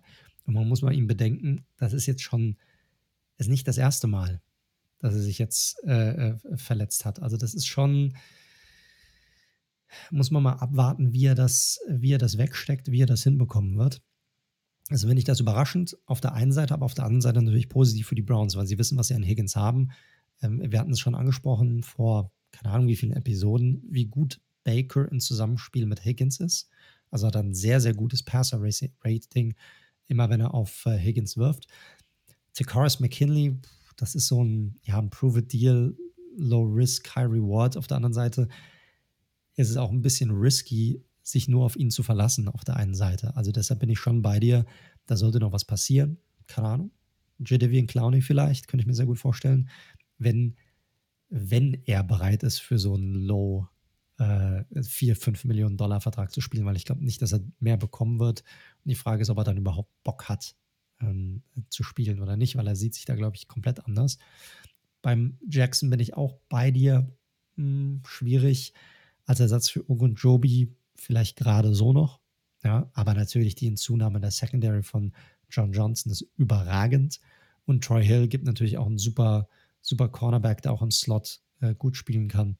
Also das sollte echt gut zusammenpassen. Hier. Ah, sehr schön. Ja, also Edge, wie gesagt, ich bin mir sicher. Also es gab ja Gerüchte auch bei JJ Watt waren ja sehr heiß dabei und ich glaube nicht, dass dann McKinley die Antwort sein soll, weil sie Watt nicht bekommen haben. Sie waren letztes Jahr in Clowny, glaube ich, schon so mit der heißeste Konkurrent für die Titans. Aber, ja, aber das ist ja so ein bisschen die Frage, wie du es angehst. Ne? Also ich hatte es ja vorhin bei den Giants angesprochen. Du kriegst den Pass wahrscheinlich, den du willst, sagst du dann, dann scheiß auf den Pass Rusher, dann hole ich, gehe ich lieber in die Secondary rein und verlasse mich auf das, was die Secondary macht, um den, äh, um der D-Line ein bisschen mehr Zeit zu geben, die immer noch mit einem Miles Garrett besetzt ist als Top Pass Rusher. So, das kann ja auch so ein Ding sein, wo sie sagen, dann stecken wir die Kohle halt in John Johnson und in einen Troy Hill rein zusammen, anstatt dann in einen Pass Rusher nochmal 12, 13 Millionen zu geben. Definitiv, aber wie gesagt, aufgrund ihres Cap Space können sie dennoch dort noch. Der ist noch vorhanden, das stimmt, da hast du recht. Da hast du recht. Ja, ja also äh, der Browns Hype Train, der so vor zwei Jahren angeworfen ist, der fährt, fährt weiter. Ich bin gespannt. Spannende Saison vor der Brust. Und bis, was sie bisher gemacht haben, bewerte ich mit einer 1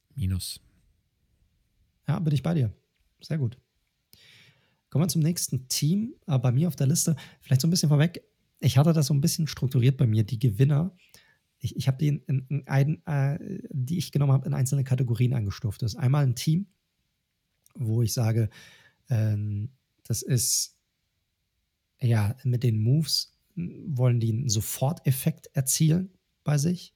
Dann hast du ein Team, das so ein bisschen Mixed-Effekt drin, also ein Soforteffekt, aber auch langfristig gut.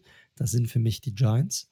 Und dann habe ich bei mir ein Team drin, wo ich sage, mh, hm, vielleicht hilft ihnen das nicht sofort, aber langfristig gesehen waren das auf jeden Fall die richtigen Moves, um dieses Franchise wieder in die richtige Richtung zu bringen. Und äh, wir kommen jetzt zu dem Team, wo ich sage, das hat die ganzen Moves gemacht, um jetzt wirklich auch nochmal anzugreifen. Und da sind für mich die Patriots. Die waren natürlich, ich sag mal, somit das lauteste Team in dieser Free Agency-Periode.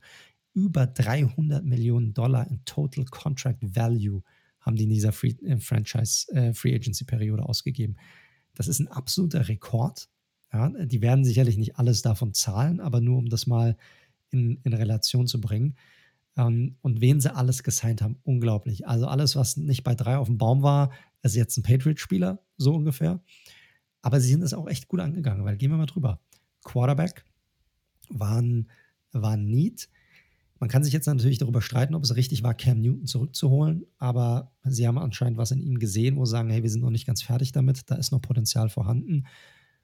Sie haben ihn zurückgeholt. So, ähm, Wide Receiver, haben wir auch gesagt, war Need. Hier haben sie jetzt wirklich keine große Lösung mit reingenommen, aber sie haben mit Agolor definitiv Speed dazu geholt und mit Kendrick Bourne jemanden noch dazu geholt, den sie schon sehr, sehr lange wollten, wo es Gerüchte gab, dass sie schon zweimal für ihn traden wollten. Also definitiv ein Upgrade, wenn jetzt auch nicht das große Signing. Dann hatten wir Thailand auf der Liste. Mein Gott, was will man dazu sagen? Sie haben sich die beiden besten Titans geschnappt, die in der Free Agent Periode äh, zu haben waren. Hunter Henry, Jonas Smith haben beide einen Haufen Geld gegeben. Äh, Henry hat einen Dreijahresvertrag bekommen über 37,5 Millionen. Jonas Smith, Vierjahresvertrag über 50 Millionen Dollar. Also das hat was von ja, dem alten Rob Gronkowski und Aaron Hernandez Vibe. Das hatten wir letzte Woche ja schon mal angesprochen gehabt. Also das ist natürlich mega fett. Also da kannst du nichts, nichts zu sagen. Defensive Line stand auch bei uns auf der Liste. Sind sie auch angegangen. Matt Judon, Godshaw, ähm, Henry Anderson, Wise Jr., da, also zwei große Deals, ein paar Rotational Player dabei.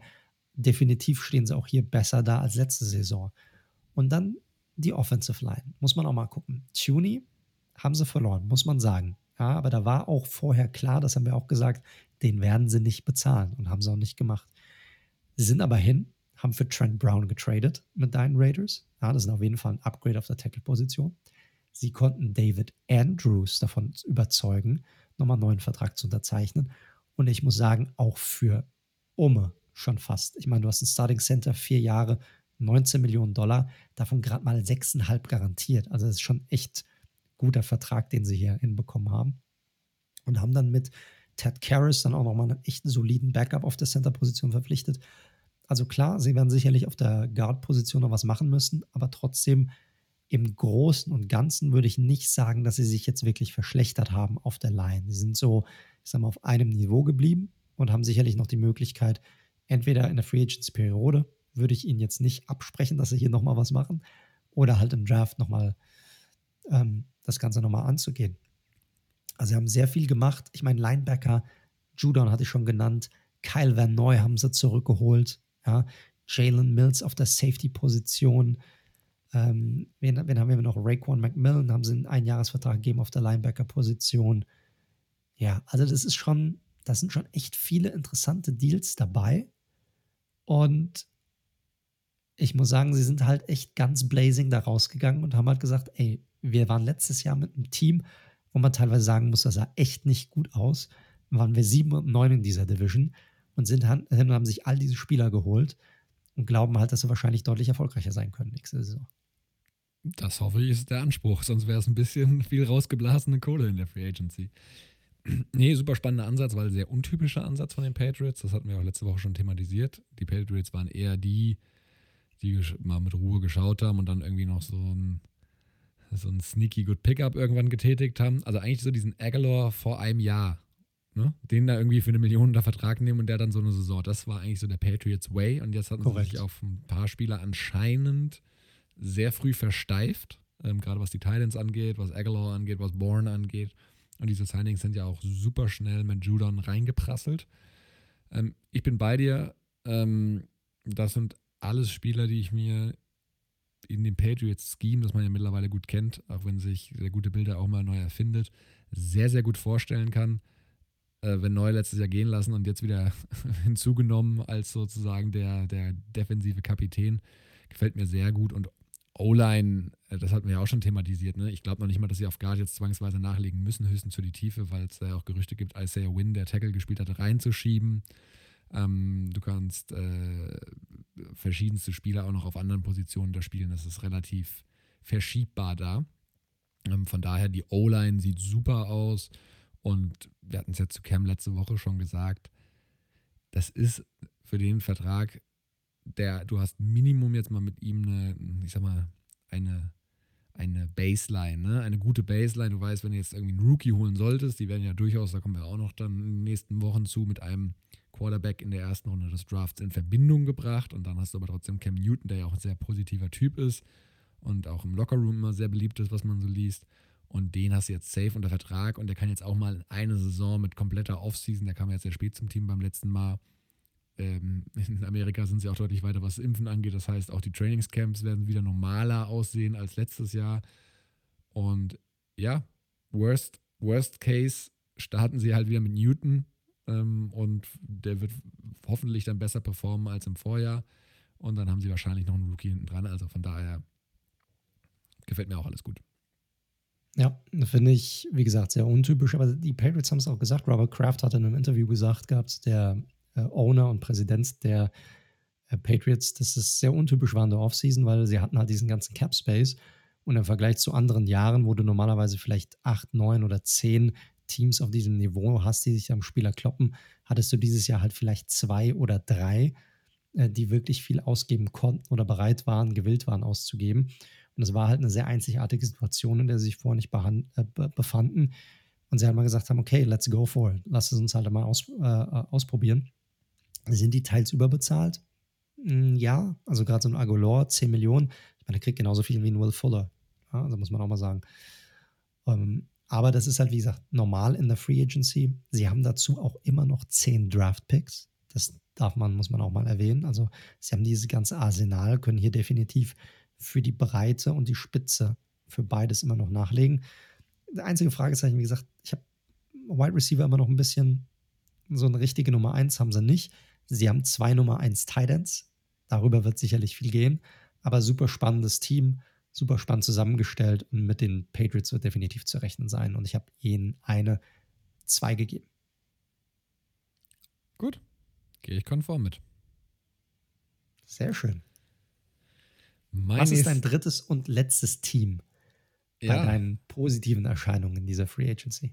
Und da können wir es richtig schön quick and dirty machen. Die Tampa Bay Buccaneers. Und einfach, weil sie, und ihr wisst es eigentlich schon wahrscheinlich, sie haben das Unfassbare geschafft, was wir ihnen beiden wirklich nicht zugeschraut hätten. Mit viel Cap-Magie, vielen Void Years, mit einem bisschen Verzicht des einen oder anderen Spielers sicherlich auch.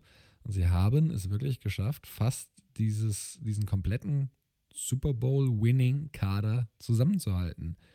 Sie hatten absolute Top Free Agents auf den jeweiligen Positionen mit Godwin auf Wide Receiver, mit Lavonta David auf Linebacker und eben mit Shaq Barrett als ja, Outside Linebacker Edge Defender.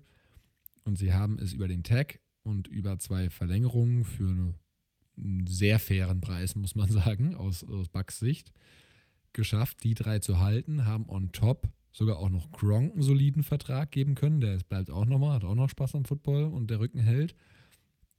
Und selbst bei Sue und Antonio Brown, da glaube ich nicht dran. Ich glaube, der geht eher für Kohle, je nachdem, was er bekommt. Aber selbst bei Sue sieht es anscheinend auch noch äh, gut aus, dass er bleiben könnte. Also was soll man, was soll man sagen über ein Team, die letztes Jahr schon sagen, wir hatten es ja angesprochen, oft All-Star-Teams sich zusammengestellt haben, was dann wieder erwarten direkt in Jahr 1 geklickt hat den Super Bowl gewonnen hat, anscheinend eine sehr gute Teamchemie hat und es bleiben alle da, bis auf vielleicht Antonio Brown. Was soll man da anderes sagen? Also überragend, krasse Offseason da hier vom, ähm, vom GM Licht und eben auch von Bruce Arians natürlich, ist ja eh so ein Players Coach, der damit geholfen hat sicherlich. Und es gibt, wir hatten es mit einem Interview mit Mark Ross, falls ihr es noch nicht gehört habt, reinhören. Unbedingt, Leute. Unbedingt. Ist ein geiles Interview. Ja, es ist auf Englisch, aber knallt euch rein, ihr wollt irgendwas über den Draft wissen, wie es läuft, wie die Free Agency läuft, dann hört euch dieses Interview an. So. Ich hatte Mark Ross nämlich gefragt, so in einer perfekten Welt, mehr oder weniger, ist es ja eigentlich geil, wenn man mit keinem klaren Need in den Draft eigentlich so reingeht. Der hat gesagt, äh, und dann halt sozusagen wirklich Best Player Available eben picken kann. Er hat gesagt, ja, Best Player Available ist natürlich immer so ein Mythos, der gerne genannt wird, weil im Endeffekt hat man seine Needs und die muss man irgendwie über den Draft auch auffüllen und das wird auch so geplant. Aber klar, eigentlich wäre es geil, wenn du kein klares Need hast, gehst im Draft rein und kannst wirklich den Typen, den du magst, wo du den besten Value, wie man so schön sagt, ziehen kannst. Und das, meiner Meinung nach, können die Bugs auf jeden Fall machen. Also klar, die picken am Ende der ersten Runde, aber das sieht richtig gut aus. Das ist jetzt schon einfach ein fertiges, fertiges Roster. Kann man nicht anders sagen. Ja, ab, absolut. Ich glaube, sie werden gucken, dass sie die Defensive Line nochmal ein bisschen aufpeppen, ne? weil Sue muss auch halt erstmal ersetzen. Da werden sie jemanden sicherlich äh, gucken, ob sie vielleicht nochmal jemanden finden oder das halt über den Draft abfrühstücken. Und Brown hat eine ordentliche Rolle gespielt bei denen. Ich glaube nicht dran, dass er zurückkommt. Ähm, es gibt angeblich auch Gerüchte darüber, dass äh, Wilson, Russell Wilson, ist mal wieder am äh, lobbyen, dass er, dass er nach Seattle kommen soll. Äh, glaube ich auch nicht wirklich dran, aber wird, wird man sehen. Irgendwo, glaube ich, wird er auf jeden Fall noch unterkommen. Und äh, ist aber super spannend. Ne? Also da müssen wir echt Gras fressen, wir zwei, weil wir haben es ja, wir haben uns darüber gespritten, welche zwei es von den drei denn werden würden. Aber keiner von uns hat überhaupt ja, jemals angenommen, dass es doch alle drei sein könnten. Ja, ist so. Falsche Einschätzung. Ähm, haben alle ein bisschen verzichtet. Es wurde viel rumgespielt am, am Cap und am Cap Space, der zur Verfügung stand, sie zu halten. Also nicht falsch verstehen, die haben jetzt auch, die sind jetzt nicht alle für ein Apple und Ei, haben sie da unterschrieben. Die haben schon noch solide Verträge bekommen, auf jeden Fall. Aber wirklich sicherlich ein, zwei, drei Millionchen, als sie woanders vermutlich hätten verdienen können. Ja, korrekt. Ich, also gerade bei Shaq Barrett bin ich echt überrascht, dass er sich für, was waren es am Ende, 18 Millionen pro Jahr oder 17,5 Millionen oder sowas. Ich meine, der Typ hätte bestimmt auf dem Markt irgendwo 20 Millionen plus bekommen können, da bin ich mir relativ sicher. Das glaube ich. Er, ja, das ist schon, muss man sagen, da haben sie echt einen, einen Schnapper schon fast gemacht, auch wenn das immer noch viel Kohle ist. Weil er sicherlich einer der besten Pass-Rusher in der Liga ist momentan. Jupp, definitiv. Und um das mal in eine Note auszudrücken, ich kann den Bugs einfach jetzt schon nichts anderes als wirklich eine glatte 1 geben. Geht nicht. Ja, ja, ich weiß auch nicht, was ich dazu sagen soll, weil ich meine, viele Löcher haben sie nicht auf dem Roster. So, und sie haben das gehalten, was letzte Saison schon funktioniert hat und womit sie Super Bowl-Sieger geworden sind. Also, ja, was willst du jemand sagen, der Super Bowl-Sieger geworden ist? Du hast dein Team weiterhin zusammen. Das ist das beste Team momentan. Die musst du erstmal schlagen. Also eine Eins ist okay für mich kann ich mitgehen. Oh Gott, ist ja schlimm heute. Aber vielleicht, vielleicht habe ich dich beim, beim nächsten Team, das ich mit rannehme. Vielleicht. Ich habe so ein bisschen das Thema bei mir, die, die Teams, die ich auf jeden Fall auf der Seite der Gewinner habe, sind bei mir alle ein bisschen länger. Deshalb laber ich ein bisschen mehr gerade, weil das die Teams sind, die am meisten Moves gemacht haben in dieser in der Free Agency Periode. Und für mich kommt jetzt das Team, ich hatte es ja vorhin angesprochen, das mit den ganzen Moves vielleicht nicht unbedingt konkurrenzfähig sein wird kommende Saison, aber wo ich glaube, dass es unglaublich wichtig war, dass sie diese ganzen Moves gemacht haben jetzt für die Zukunft dieses Teams. Und für mich ist einer dieser Gewinner dieser Free Periode definitiv die Houston Texans. Bevor ihr jetzt von eurem Stuhl fallt oder sagt, ey, Mike hat voll einen an der Klatsche, was labert der für einen Scheiß? Hört mir ganz kurz zu. Das mache ich dann auch mal. Ja, genau. Also äh, gehen wir mal durch. Was waren denn so die Needs, die die Texans hatten, bevor die Free Agency losging? Im Grunde genommen hatten sie überall einen Need. Ja? So. Ähm, Edge Rusher war ein Need, Cornerback, Safety, die Interior O-Line, Tight End, Wide Receiver, selbst Quarterback. Ja? Mit dem ganzen Gedöns, was um uh, Watson herumgeht. Und die Texans haben unglaublich viele Signings gemacht. Ich kann sie gar nicht alle zählen jetzt hier auf der, auf der Liste. Aber sie sind tatsächlich wirklich jedes Need, das wir auch bei uns an der Liste hatten, sind sie reingegangen. Sie haben, ich muss jetzt nicht alle durchgehen, da sind nicht alle Top-Spieler, also sind kaum Top-Spieler hier drauf, um ganz ehrlich zu sein. Ja, also sind wirklich eher Rotational-Spieler. Aber man hat äh, Edge Rusher, man hat sehr viele Outside-Linebacker verpflichtet. Ja, wenn ihr mal da durchgeht. Grugier Hill, Jordan Jenkins, äh, Christian Kirksey, ähm, Shaq Lawson hat man für getradet von den Miami Dolphins. Also das deutet für mich sehr stark darauf hin, dass es hier einen Switch geben wird zu einer klaren äh, 3-4-Defense auf jeden Fall, wo man einen Haufen Outside Linebacker verpflichtet, ähnlich wie es die Giants schon gemacht haben, und man einfach mit einer Rotation probieren wird, hier einen gewissen Pass Rush ähm, hinzubekommen. Cornerback, die Secondary generell, Thema, Thema bei den Texans. Hier hat man ganze fünf Cornerbacks verpflichtet. Fünf. Ja. Sind die alle geil? Hm, weiß ich nicht. Desmond King, definitiv ordentlich. So, also vielleicht sogar mehr. Man hat sich dafür entschieden, Vernon Hargraves zu behalten. Da bin ich mir auch nicht so sicher. Terence Mitchell hat man einen Vertrag gegeben über zwei Jahre. Tivir Thomas hat man mit ans Boot geholt. Man hat definitiv geguckt, dass man Spieler mit an Bord holt, die irgendwas noch zu beweisen haben und dem man die Chance gibt, ähnlich wie ich es eigentlich letzte Woche schon gesagt hatte, denen man die Chance gibt, sich zu beweisen. So, und so ein bisschen auch diese Teamkultur darüber mit aufzubauen, sozusagen, hey, kommt hierher, ihr kriegt eure Chance, arbeitet hart, dann können wir hier gemeinsam Erfolg haben und ihr könnt noch viel mehr abkassieren später hinten raus. Der Safety war definitiv ein Need, hat man bisher nur einen verpflichteten, Terence Brooks, da bin ich noch nicht so ganz happy mit. Aber Interior O-Line, äh, generell O-Line, insgesamt wurden vier Offensive Linemen verpflichtet in dieser Periode. Man hat für Marcus Cannon getradet als Tackle. Definitiv solide, weil man hier kann man hingehen und man kann ähm, äh, Thais Bowser vielleicht in die, in die ähm, von Tackle auf, auf Guard ziehen. So, damit hat man mit, äh, mit Tunzel, mit, ähm, mit Ken die beiden Starting Tackle, hat einen weiteren Guard dazu geholt. Man hat Justin McCray äh, verpflichtet als Guard, man hat Justin Britt dazu geholt. Also da ist definitiv eine Idee vorhanden. Und ich glaube, sie sind hier in der Line definitiv besser geworden zur Vorsaison. Also dem haben sie sich definitiv angenommen. Was hatten sie noch auf der Liste? Tight End. Darren Fells, ich hatte es angesprochen, wenn dein Starting Tight End Darren Fells ist, dann hast du echt ein Problem auf der Tight End Position. Darren Fells haben sie gekickt, haben zwei neue hinzubekommen. Das sind jetzt nicht gerade die Riesennamen. Ja, Ryan Izzo und Pharaoh Brown. Aber sie gehen hier definitiv deutlich in die Richtung mehr Athletik was diese Position an, angeht. Also die Idee dahinter ist klar zu erkennen. Wide Receiver. Fuller war sicherlich hier der große Abgang. Allerdings hat man auch hier drei weitere, ähm, vier sogar hinzugefügt. Andre Roberts, Dante Moncrief und Chris Conley. Auch hier ist es wieder ein Committee Approach, muss man sagen. Sind auch teilweise ähnliche Spielertypen, gerade so ein Chris Conley und Dante Moncrief. Alles schnelle Spieler, bisschen größer auch teilweise dass man da nochmal eine neue Komponente mit reinbringt ins Spiel.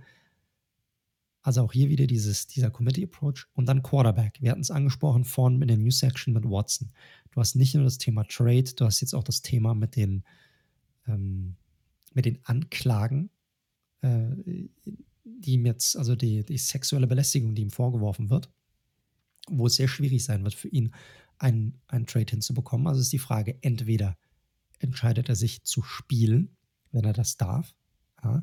Und wenn er da Bock drauf hat, oder bleibt er bockig und er will das nicht.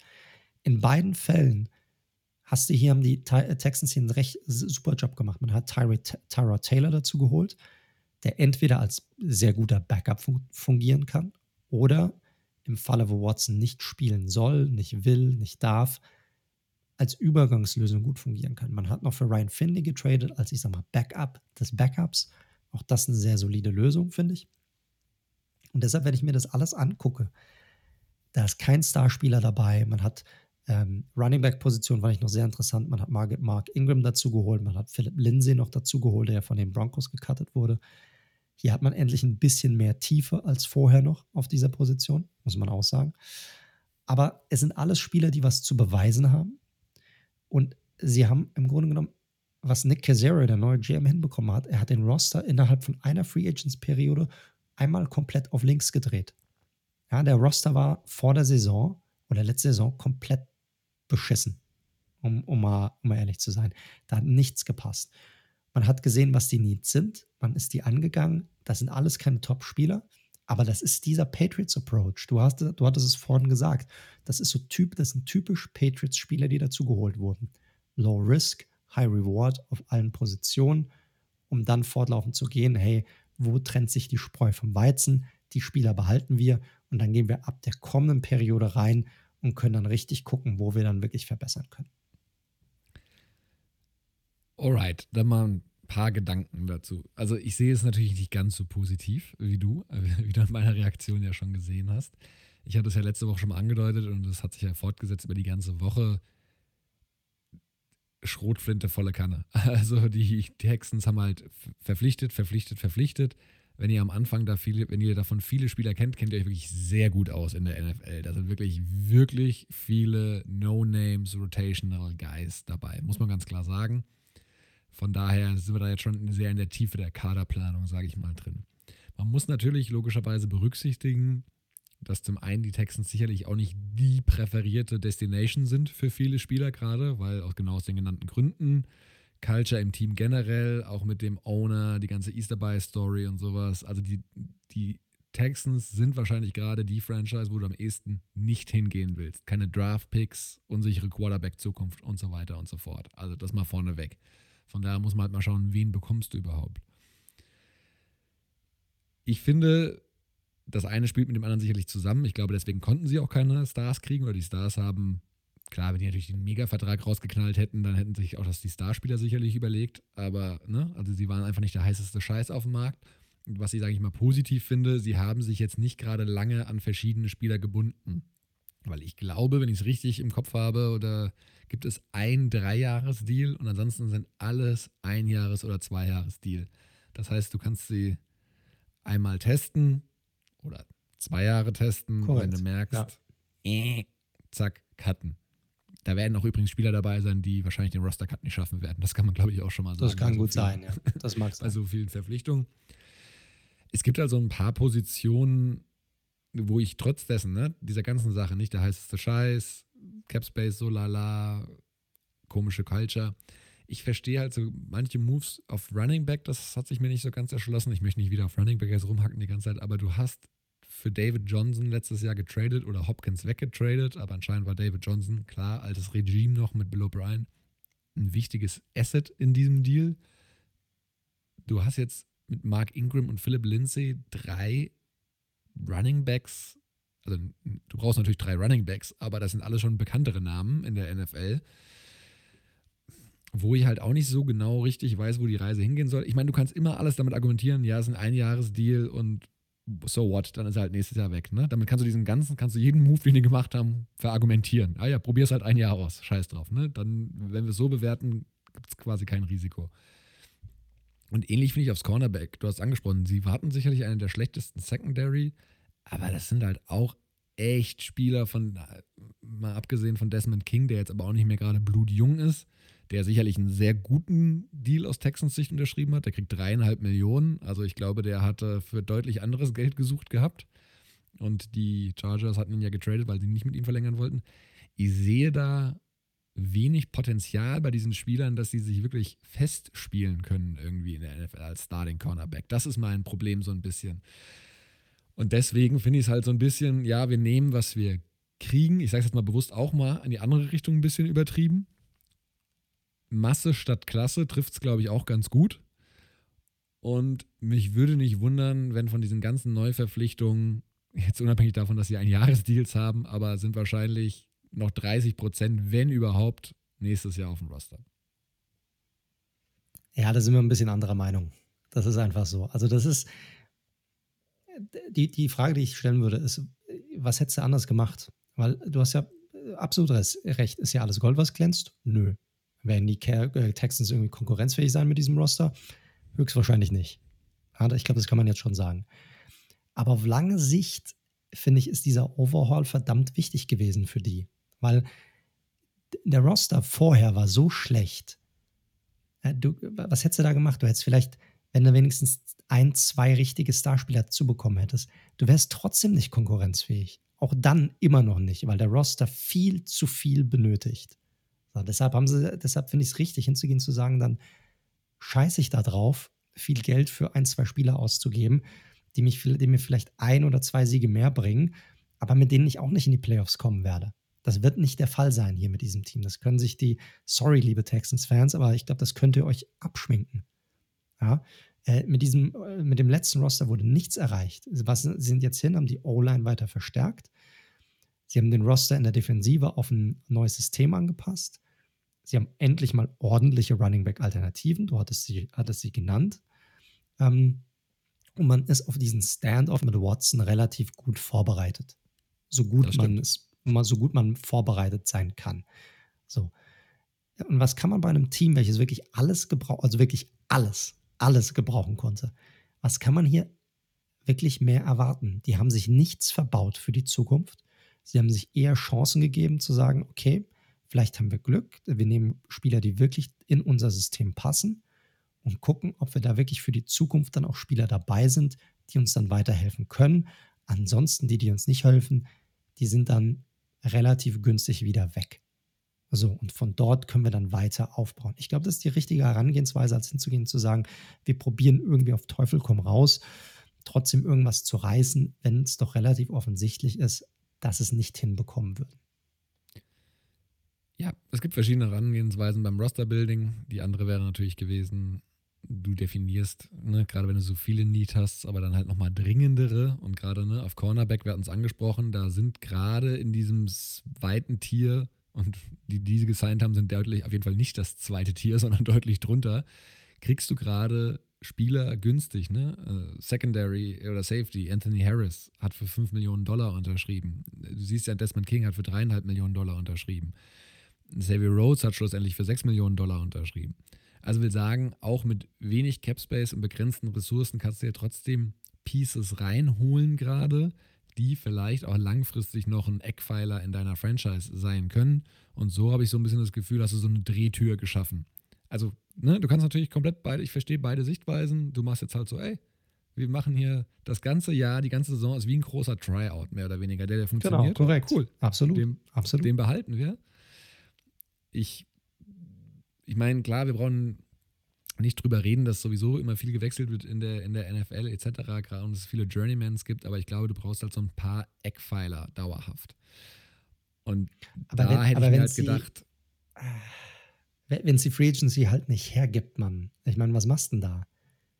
Wenn die Free Agency keine Eckpfeiler hergibt, wo du sagst, äh, was sind denn Eckpfeiler? Ich meine, hättest jetzt für einen hätten sie machen sollen. Hätten sie für einen Bud Dupree irgendwie 85 Millionen raushauen sollen für fünf Jahre. Ich meine, die Spieler, die du genannt hast, sind auch alle schon einen Ticken älter. Ja, vielleicht haben sie sich auch gesagt, wir haben keinen Bock wirklich jetzt einem älteren Spieler nochmal irgendwie diese 6, 7, 8 Millionen zu geben, um dem hier mit, mit, mit reinzuholen.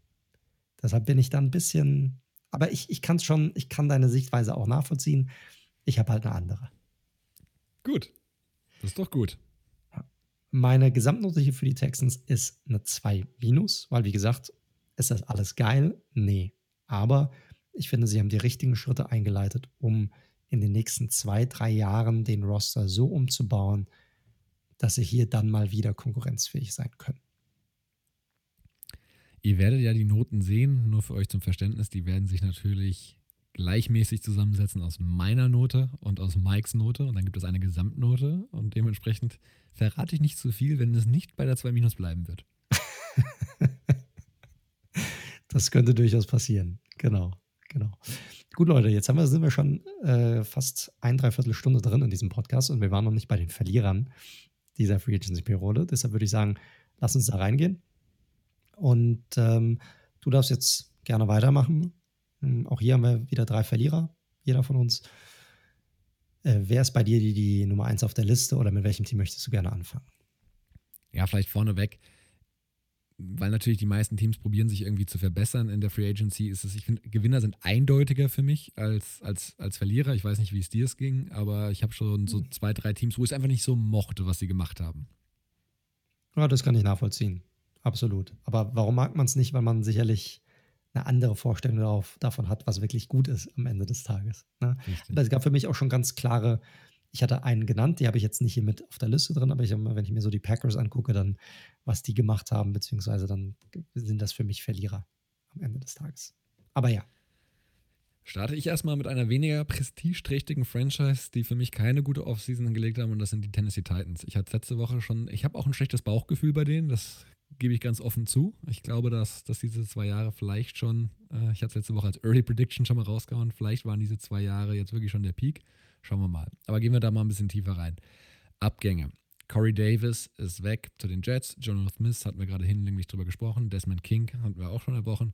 Jadavian Clowney kann man fairerweise sicherlich darüber diskutieren, wiefern das jetzt ein Verlust für die Titans ist. Aber ist erstmal auch weg. Und dann haben sie nicht nur Dory Jackson gecuttet, sondern auch noch Kenny Vaccaro, einen Starting Safety, der ist auch noch auf dem Markt beispielsweise. Also das ist schon eine ganze Riege qualitativ hochwertiger Starter, glaube ich, kann man sagen. Absolut.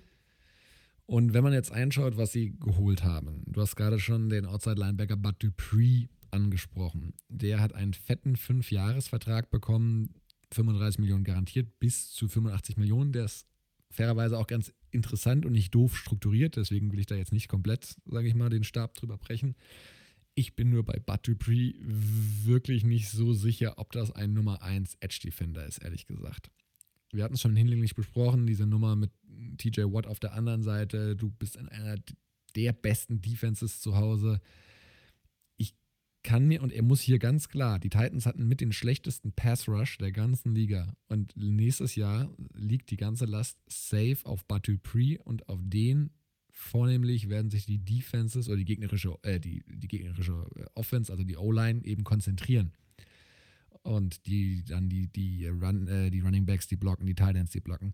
Also ich bin mal gespannt, was da so passiert. Ich bin von dem Dupree-Signing nicht so hundertprozentig zu dem Preis überzeugt. Tight End, wenn wir gerade eben John Smith angesprochen haben, da haben sie Anthony Ferguson einfach geresigned und äh, Geoff Swaim hinzugeholt also sorry, das ist ganz klar ein Downgrade auf der Position und klar, Fergus hat auch so seine Rolle letztes Jahr, aber Smith mit der Athletik ganz anderes Kaliber. Defensive, also Clowny, ja, kann man fairerweise sagen, hm, war jetzt nicht so der, der Game Changer. Da haben sie jetzt den Nico Autry, der zugegebenermaßen eine gute Rolle gespielt hat bei den Coles, aber auch, boah, drei Jahre, fast 22 Millionen dafür, dass der jetzt eine, anderthalb gute Saisons bei den Colts hatte, fand ich jetzt auch ein bisschen harsh und da weiß ich auch nicht so genau, ob sich das noch auszahlen wird. Und in der Secondary, wo, wir, wo sie auch noch Aderlass hatten, haben sie Janoris Jenkins, alter Veteran. Ja, kann man machen. Ist jetzt aber auch nicht so jemand, der da in der Secondary nochmal boostet. Und Kevin Johnson von den Browns geholt. Das ist für mich gerade auf der Receiving-Seite echt ein, ein krasser Verlust. Wie gesagt, Corey Davis bisher nicht so wirklich ersetzt. Ähm, Josh Reynolds haben sie da jetzt, glaube ich, geholt, über den wir auch mal gesprochen hatten. Also da hast du halt Reynolds, AJ Brown und dann ist halt Cameron Pratson, den ihr zu Recht nicht kennt, deine nächste Option. Und das finde ich halt schon ja, gut, sehr, okay. Sehr dünn. Ich meine, klar, wir, wir wissen, sie hat den Derrick Henry und sie laufen gerne, aber sorry, das noch in Kombination, dass du deinen, natürlich deinen äh, OC verloren hast mit Arthur Smith, das wir jetzt hier nicht komplett reinnehmen wollen. Und Secondary ebenso, ne? Also Dory Jackson ist weg, Desmond King ist weg und das haben sie mit Jenkins und Johnson äh, ersetzt und plus Kenny Vaccaro ist weg, finde ich auch nicht gleichwertig. Auch finde ich da, haben sie sich einfach verschlechtert. Und ob Autry plus Dupree ein Upgrade zu Clowney und Beasley ist, ja, wahrscheinlich schon auf den ersten Blick. Aber so richtig geil finde ich das auch nicht dafür, was sie Ressourcen reingesteckt haben. Sie haben natürlich den Vorteil, die Division sieht jetzt auch nicht ultra gut aus. Ne? Jacksonville wird sicherlich noch brauchen. Houston haben wir gerade drüber gesprochen. Coles sich ja schon in der Favoritenrolle. Aber die Titans in der Summe gefällt mir das nicht so gut, was sie da gemacht haben. Und deswegen habe ich sie hier mit einer 4 stehen tatsächlich. Vielleicht ein bisschen mhm. hart, aber es gefällt mir nicht. Nö, ich bin im, im Großen und Ganzen, muss ich sagen, bin ich eigentlich fast bei dir ich finde den Dupree-Deal, der ist ganz ordentlich strukturiert, da hast du schon recht, aber ich meine, wenn du da anguckst, er ist halt, für mich ist er auch keine Nummer 1, also kein, kein Number One Edge Rusher. Ich finde, ich mag das Autry-Signing sehr, auch wenn er sicherlich viel Kohle bekommen hat, aber der ist schon okay und ganz ehrlich, schlechter als die Combo Clowny-Beasley kannst du nicht sein. So, die haben nämlich gar nichts dazu beigetragen zu der Defense bei den Titans. Deshalb ist das definitiv ein Upgrade und ich glaube auch nicht nur ein kleines Upgrade, sondern es ist schon ein sehr großes Upgrade. Aber dass das jetzt wirklich eine geile Combo ist, da bin ich bei dir. Das sehe ich jetzt auch nicht. Aber es ist definitiv ein großes Upgrade zu denen, die da waren. Also es ist auch so ein, Up ein Upgrade dazu, wie sie letzte Saison gespielt haben. Muss man ja auch mal sagen. So. Ähm, Cornerback sehe ich es auch so wie du. Also ich mag Janoris Jenkins schon von seiner Zeit bei den Giants. Ich finde, das sind immer noch, jetzt selbst in seinem Alter, sind immer noch ein sehr solider Corner, bis guter Corner, über den eigentlich seine ganze Karriere lang nicht genügend geredet wurde, meiner Meinung nach, weil der teilweise echt ein, ein absoluter Lockdown-Shutdown-Corner war. Aber ja, wenn du das vergleichst mit King und Jackson und Vaccaro ist auch noch weg, da fehlt halt noch was. Also vielleicht bedienen sie sich hier auch nochmal auf dem Safety-Markt. Das müsste man, also müssten sie eigentlich meiner Meinung nach. Dann sieht es vielleicht wieder ein bisschen anders aus. Ja, aber ich glaube nicht, dass jetzt hier, du musst ja auch bedenken, Jackson war ja auch verletzt, Großteil der letzten Saison. Wenn sie hier stattdessen für ein bisschen weniger Qualität, aber dafür jemanden reinbringen, der definitiv spielt, ist es schon wieder als Upgrade zu sehen eigentlich. Also das ist so ein bisschen das, das Ding. Ja. Also ich glaube schon, dass es okay ist, aber in der Offensive, mein Gott, du hast Corey Davis immer noch nicht ersetzt. Deine Starting Titans sind absolute No-Names. Ja. Puh, also das wird, glaube ich, schwierig in der Offensive für, für Tannehill. Der wird deutlich häufiger laufen müssen, glaube ich, wenn er werfen will. Oder noch mehr Derrick Henry den Ball geben. Oder noch, noch mehr Derrick Henry. Zweieinhalbtausend Yards nächstes Jahr. so ist es. Aber ich bin, gehe ich auch mit dir. Also ich sehe die Note auch als vier. Ich glaube, sie haben bei Dupree sind sie zu weit rausgegangen. Das hätten sie meiner Meinung nach anders lösen können. Da gab es auch andere Möglichkeiten auf dem Markt, die ein bisschen günstiger wären, gewesen wären vielleicht. Oder jemanden dazugeholt, vielleicht für einen, einen Melvin Ingram oder sowas, wäre auch eine Möglichkeit gewesen. Da gab es noch andere Möglichkeiten. Ich bin von Dupree-Signing generell nicht so überzeugt. Deshalb bei der 4 gehe ich mit. Gut. Wer ist denn dein erster Verlierer? Die Los Angeles Rams sind mein erster Verlierer. Und auch hier, Leute, äh, alle Rams-Fans da draußen, vielleicht sagen die wieder, ey, das gibt's doch gar nicht, jetzt haut er wieder so ein, so ein Mist raus. Die haben doch gerade erst für Stafford getradet, die sind doch jetzt Super Bowl-bound. Nein, sind, sind sie nicht. Also noch nicht. Ich weiß nicht, wie der Draft aussehen wird, aber sie haben ja nur sechs Picks. Das wird man dann sehen. Aber ja, schau, schauen wir uns das Ganze mal an. Also die Rams hatten im Grunde ja kaum Cap Space, mit dem sie etwas anstellen konnten. Ja, äh, was hat man also gemacht? Man hat in der Free Agency folgende Spieler verloren: Troy Hill, Josh Reynolds, John Johnson der Dritte, Gerald Everett, äh, Austin Blythe, der Starting Center, obwohl der immer noch nicht irgendwo untergekommen ist. Also da gibt es ja noch die Möglichkeit, dass er zurückkommt. Malcolm Brown, den Running Back und Samson Ebukam, der sich den San Francisco 49ers angeschlossen hat. Alles weg, alle Spieler, die gestartet haben, teilweise, bis auf Reynolds, also ein dritter Receiver. So, alle weg. Man hat natürlich den Stafford Trade und da ist absolut klar für mich auch klar ein Upgrade auf dieser Quarterback-Position. Ich glaube, da müssen wir nicht drüber reden. Stafford ist ein guter bis sehr guter Quarterback und absolut ein Upgrade über Jared Goff. Hat natürlich auch hier wieder sehr viele Picks weggetradet. Ja, das ist halt so, dass so diese Herangehensweise, die die Rams schon seit Jahren verfolgen. Und dann ist er mal hingegangen und hat meiner Meinung nach einen richtig dummen Move gemacht. Und man hat Leonard Floyd einen Vierjahresvertrag über 64 Millionen Dollar gegeben. 32,5 dafür garantiert. Alter, ich, ich raff's nicht. Also, ich meine, ja, er hatte sicherlich eine ordentliche bis gute Saison, absolut. Aber man hat dieses Ding mit Dante Fowler gesehen, der hat auch einen Dreijahresvertrag über 45 bekommen. Der sah auch richtig geil aus neben Aaron Donald. Die sind halt alleine, ich weiß nicht, er war halt auch schon vor nicht zeigen können, dass er wirklich alleine was reißt. Jetzt hast du da nochmal eine ganz neue Defense auch, ja, als, als letztes Jahr. Für mich ist das viel zu viel für einen Spieler, der eher ein Komplementärspieler ist, als jemand, der wirklich eigenständig eine Defense voranbringt.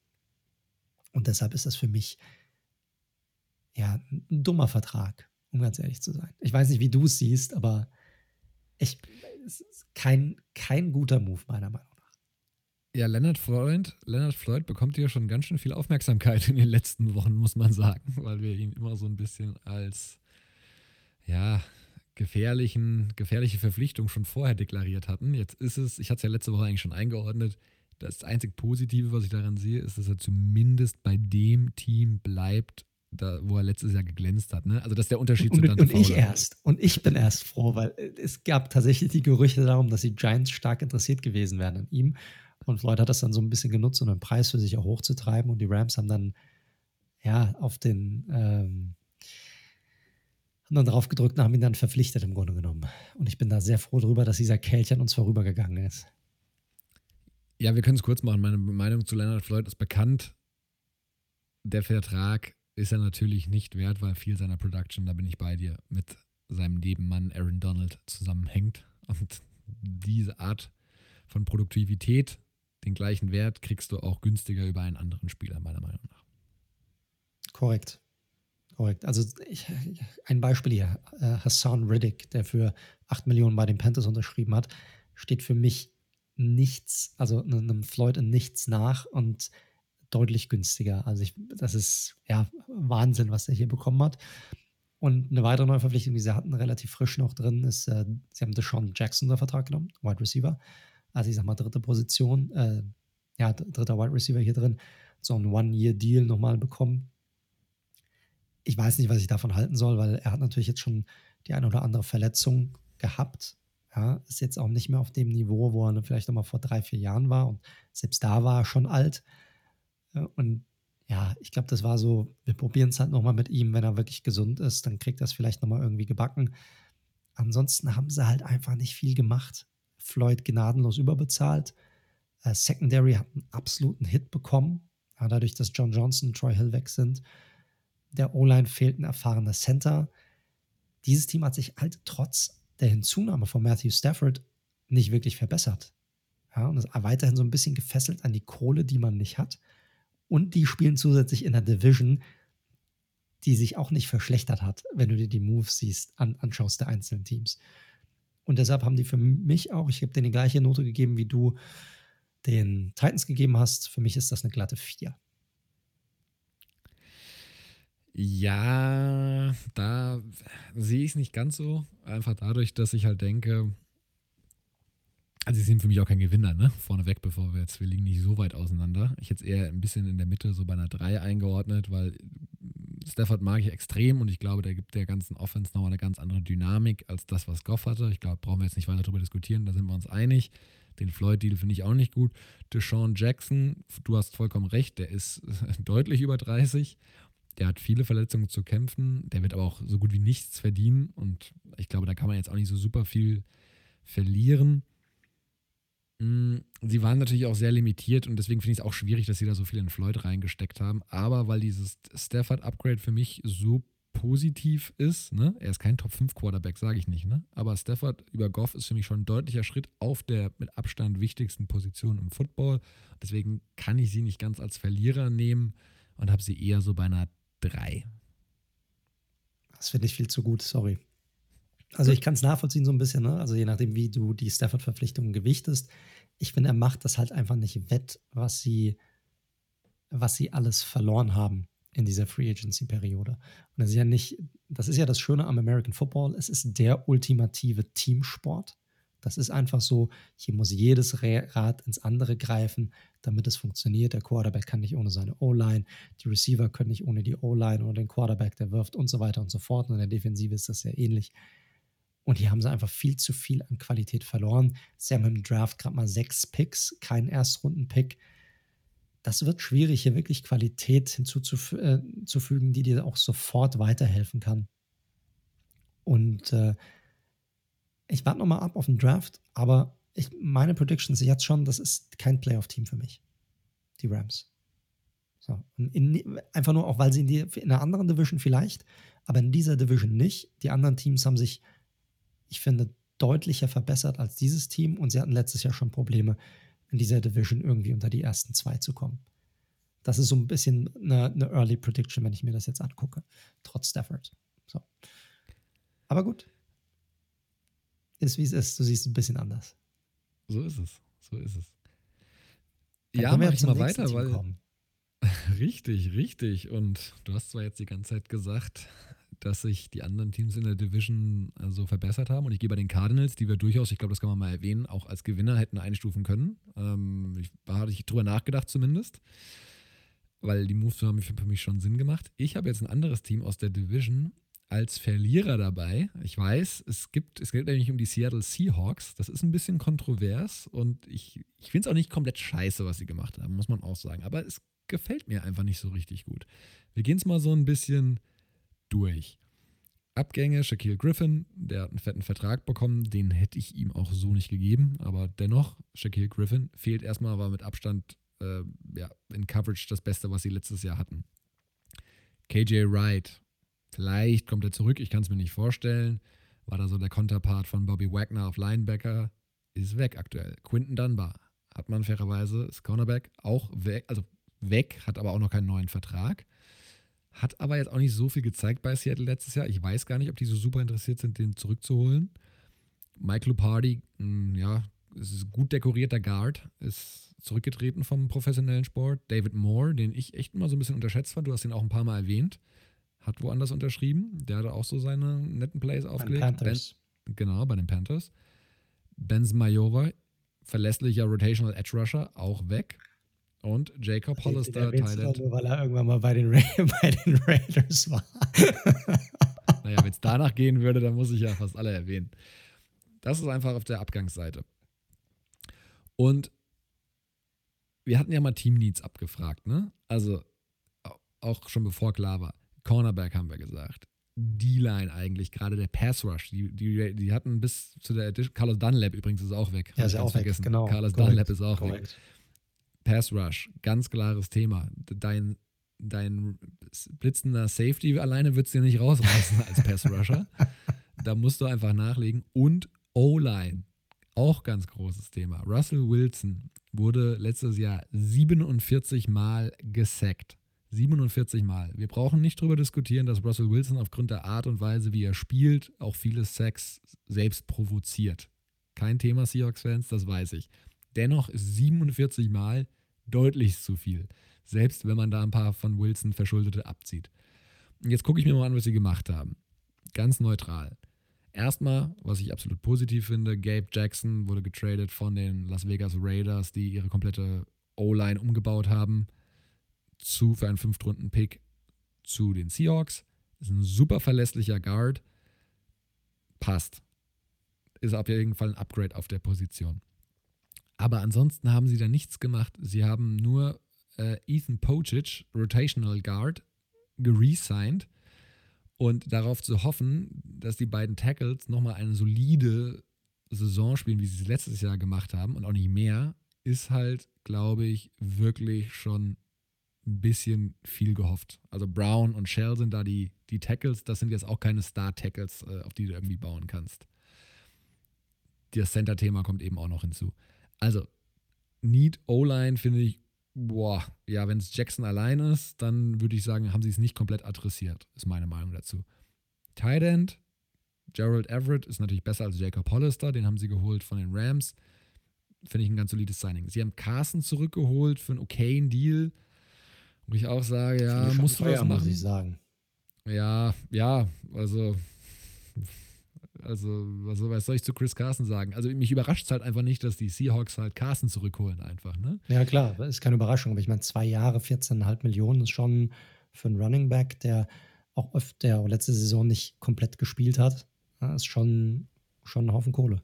Ja, dann haben sie noch Nose Tackle Puna Ford geresigned, auch 14 Millionen, zwei Jahresdeal. Der hatte auch eine solide Saison, aber boah. Und dann noch Akello Witherspoon, der zugegebenermaßen eine gute Saison hatte bei den 49ers, haben sich in der Division bedient. Also, sie hatten natürlich auch ein paar Needs, aber da fehlt mir halt noch einiges. Und wie gesagt, Pass Rush. Wer soll Pass Rush hier gewährleisten bei den, bei den Seahawks? Und das ist ein Thema seit Jahren. Sie haben auch keine Coverage hinten. Also, diese ganze Defense, wenn man mal so ein paar Spieler wie, wie Jamal Adams oder Linebacker Bobby Wagner rausnimmt, ist für mich ein komplettes Fragezeichen. Und in der Offensive wurde, Receiver brauchen wir nicht drüber reden, Thailand haben sie sich verbessert, aber was ist mit dieser O-Line? Diese O-Line, die so viel Sex zugelassen hat, wurde um einen Guard ergänzt. Und also Jackson für Lupadi und that's it. Also das reicht mir ehrlich gesagt nicht. Und deswegen bin ich bei den Seahawks einfach enttäuscht von der Offseason und habe sie besser als die Titans, aber mit einer 4 Plus bewertet ich finde, du hast es sehr gut bewertet. Also ich bin da auch größtenteils bei dir, weil du hast schon recht. Sie haben zwar was gemacht, aber so richtig sich verbessert haben sie auch nicht wirklich. Ja, das Einzige, ich bin bei Jackson bei dir, der ist auch ein ziemlicher Mauler. Ich glaube, der hat ja irgendwie seine 320, sogar manchmal sogar 330 Pfund drauf. Also ist schon ein massiver Mensch einfach. Bei Everett muss man mal sehen. Ich meine, der war jetzt auch noch nicht der mega Tight End bisher für die, für die Rams. Also das ist für ihn ja auch eher so ein Prove-It-Year und dafür sieben Millionen ist schon ordentlich, aber da hat er sicherlich bei den Seahawks die Möglichkeit dazu, dass da nochmal ein größerer Zahltag draus wird, äh, draus wird, ist für beide sicherlich eine Chance. Ja, und da hast du schon gesagt, ähm, im Grunde genommen, momentan sieht es danach aus, als hätten sie Shaquille Griffin gegen, äh, als hätten sie Kilo Witherspoon gegen Shaquille, oder, oder Shaquille Griffin gegen Kilo Witherspoon getauscht. In der ja. Secondary. Das war's. KJ Wright ist auch nicht da. Richtig. So, das heißt, sie haben seine Linebacker-Position verloren. Und ich meine, sie haben ja extra für äh, Dunlap getradet gehabt und der hat das ja auch ganz ordentlich gemacht und man hat auch gesehen, dass er sofort einen Impact hatte und welchen Impact ein Spieler hat. Aber auch der ist nicht, ja, also ich, ich glaube, er ist auch noch nicht irgendwo untergekommen bisher, ne? Nee, ich meine, Leute, nochmal, wir stand jetzt heute 23.03. Ja, genau, ne? Wenn sie jetzt genau. natürlich Wright zurückholen, wenn sie Dunlap zurückholen ähm, und noch irgendwie zwei andere, dann sieht es natürlich anders aus. Aber wir können ja nur bewerten, was wir jetzt heute haben und das sieht dünn aus. Korrekt. Also dann müssen sie noch was machen, ob das jetzt Dunlap ist oder Dunlap und Clowney beide zusammen zurückholen zu den Seahawks. Ja, genau. Nein, aber äh, bin ich komplett bei dir. Und auch, ich glaube, auch diesen Abgang von David Moore darf man nicht unterschätzen. Also diese dritte Option beim, beim Right Receiver. Klar, da kannst du jemanden finden, glaube ich, der das ähnlich macht, aber ich finde ihn auch unterschätzt, weil die Panthers haben sich auch was dabei gedacht. Er nimmt dort die Position ein, die Curtis Samuel vorhatte der jetzt zum Washington Football Team gegangen ist. Und da passt er super rein in diese Position und ist ein sehr, sehr schneller äh, Wide Receiver, der sicherlich nochmal eine größere Rolle haben kann bei den Panthers. Und das muss man erstmal irgendwie hinbekommen, den, den zu ersetzen. Deshalb bin ich größtenteils absolut bei dir. Da sind immer noch so viele Fragezeichen ähm, da drauf. Aber du musst auch bedenken, sie haben trotz, die, die sind ja die gleichen Fragezeichen, die sie letzte Saison auch hatten. So ist ja nicht. Ähm, und trotzdem haben sie damit die Division gewonnen. Ist korrekt. Was ich hier natürlich noch gar nicht eingepreist habe, bewusst nicht, weil es für mich halt so ein bisschen ne, schwer zu greifendes Thema ist, waren halt diese ganzen Trading Rumors um Wilson, die ja schon heißer waren, als man gedacht hat. Es gab ja anscheinend wirklich zwischen den Bears, die ja sehr aggressiv auf der dafür gegangen sind, Wilson zu holen, und Snyder zumindest Gespräche das muss man auch mal schauen, wie die Situation sich entwickelt. Ne? Und das habe ich jetzt noch gar nicht in irgendeiner Form eigentlich berücksichtigt, dass das natürlich jetzt auch nicht gerade Ruhe bringt um deinen Star-Quarterback, um den die Franchise aufgebaut ist. Will ich jetzt auch nicht zu hoch hängen, aber ich kann mich dann nur wiederholen. In der Summe gefällt es mir nicht. Klar, ich gebe dir recht, letztes Jahr habe ich sie jetzt vor der Saison auch nicht so stark gesehen, haben sie uns überzeugt. Ich lasse mich auch gerne, liebe Seahawks-Fans, ich weiß, es gibt einige von euch in Deutschland, gerne eines Besseren belehren, aber auf dem Papier kann mich ja gerne, sieht es nicht gut aus, aber es kann mich ja gerne einer mal, ihr könnt uns ja gerne bei Insta anschreiben, bei Twitter und Co. und sagen, wie ihr das seht und warum wir da komplett falsch liegen. Mir persönlich gefällt es auf den ersten Blick nicht. Ja, mehr auch nicht. Ich bin mal der 4 Plus bei dir. Das ist eine passende Note, finde ich. Du hattest die Bears erwähnt. Das ist das nächste Team auf der Liste und zwar bei mir. Und das ist für mich einer der Verlierer dieser, dieser Free Agency Periode, bis jetzt zumindest. Warum ist das der Fall? Also schauen, schauen wir uns nochmal die Needs an, die wir ähm, für die Bears aufgezeigt hatten. Das war einmal Quarterback. Hier hat man Trubisky Goodbye gesagt, hat äh, Andy Dalton dazu geholt. Ja, Komme ich gleich noch dazu. Red dann Rifle. Hatten, ja, Red Rifle. Also dann hatten wir Wide Receiver. Hier hat man äh, sich dazu entschieden, Robinson zu taggen. Aber man hat sonst nichts weiteres dazugeholt. Das war's. Ja. Offensive Tackle ja, Fragezeichen, hier wurde bisher noch nichts gemacht. Und was äh, die Guard-Position angeht, hier hat man sich dazu entschieden, äh, Jermaine Fedi einen neuen Vertrag zu geben, zu resignen und auch sonst ist hier nichts passiert. Ja, das ist mir ein bisschen zu wenig insgesamt. Also gehen wir mal durch. Äh, Andy Dalton hat einen Einjahresvertrag bekommen, 10 Millionen, ein Maximal-Value von 13 Millionen mit Incentives komm, irgendjemand da draußen, bitte erklär mir, welchen Sinn diese Verpflichtung ergibt oder generell dieser Gedankengang dahinter. Hm, vielleicht könnten wir für Russell Wilson traden. Oh, hat nicht geklappt. Alles klar, wir nehmen Andy Dalton. Das bringt uns voran. Das, das wird Ryan Pace und Matt Nagy den Job sicherlich saven. No fucking way. Kein, keine Chance, sorry. Ich weiß, David mag Mark Dalton und er ist sicherlich ein super sympathischer Typ und kann ordentlich spielen. Aber das ist doch kein Upgrade zu Nick Foles, sei mir nicht böse. Und das ist auch keiner, der dich jetzt in die Playoffs bringen wird. Also ich glaube da nicht dran. Also, was nee. ist der Gedankengang dahinter? Ich, ich verstehe es auch nicht, weil wenn, dann wäre ich mit irgendjemandem gegangen, wo ich zumindest noch ein bisschen Upside habe, ne? Also bei Dalton weißt du ja wirklich. Gib mir ein bisschen ja. Fantasie. Wer, wer, hat das? Selbst bei Trubisky habe ich mehr Fantasie als bei Dalton. Ja, ist komplett richtig, weil bei Andy Dalton weißt du halt hundertprozentig mittlerweile, was du an ihm bekommst. Der macht nicht viele Fehler, eigentlich. Letztes Jahr, klar, sah auch anders aus in deiner löchrigen O-Line. Verteilt die Bälle gut, äh, gut und aber legt auch keine Big Plays auf. Und da hätte ich auch gesagt, pff, Alter, ey, wenn ich da ein Upgrade brauche, dann keine Ahnung, dann probiere ich irgendwie James Winston von mir aus so loszuleisen. Ja, oder Mariota, probier den Vertrag zu strukturieren und zu traden, Pro probier halt was. Ja, aber was willst du mit Dalton machen? Ich meine, ich kann so ein bisschen verstehen, wenn du sagst, Nagy will jemanden haben, irgendwie, auf den er sich verlassen kann, der seine Offense irgendwie kennt, wo er weiß, mit dem kann ich das machen. Aber auf welchem Niveau? Verstehst du, auf welchem Niveau? Das, das ist es nicht. Also, dass Alan Robinson da anfängt zu heulen, das, kann, das könnte ich verstehen. Ja, also, das ist einfach kein, kein guter Plan. Und die restlichen Moves, Mario Edwards hat man resigned. Ja, okay, gut, ist ein ordentlicher Rotational Defensive End. So. Angelo Blackson. Ich weiß noch nicht mehr, wer das ist.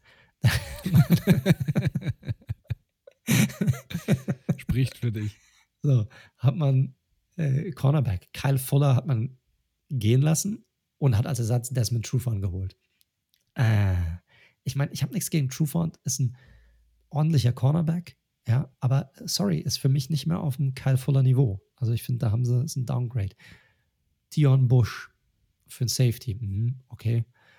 Cairo Santos, endlich haben sie mal einem Kicker einen Dreijahresvertrag gegeben. Da wissen sie wenigstens, was sie haben. Ist ja auch ein, in Chicago ein großes Thema gewesen.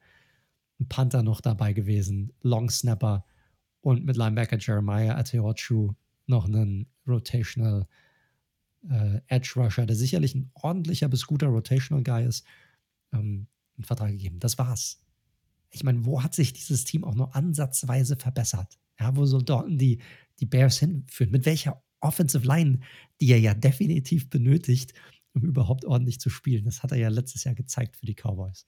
Wide Receiver hat man, da muss man auch mal überlegen, das darf man nicht unterschätzen. Man hat mit Cordell Patterson auch jemanden verloren, der ein überragender Returns Specialist ist. Also, wenn nichts ging bei den Bears, das ging immer was.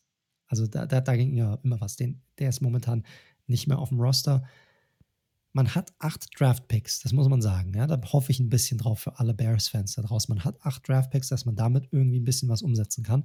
Aber ansonsten ist das für mich eine komplett verlorene Free Agency bisher für die Bears. Ich habe keine Ahnung. Hier hat sich nichts getan. Sie hätten es auch genauso lassen können. Sie wären genauso gut wie vorher, wie, wie jetzt auch.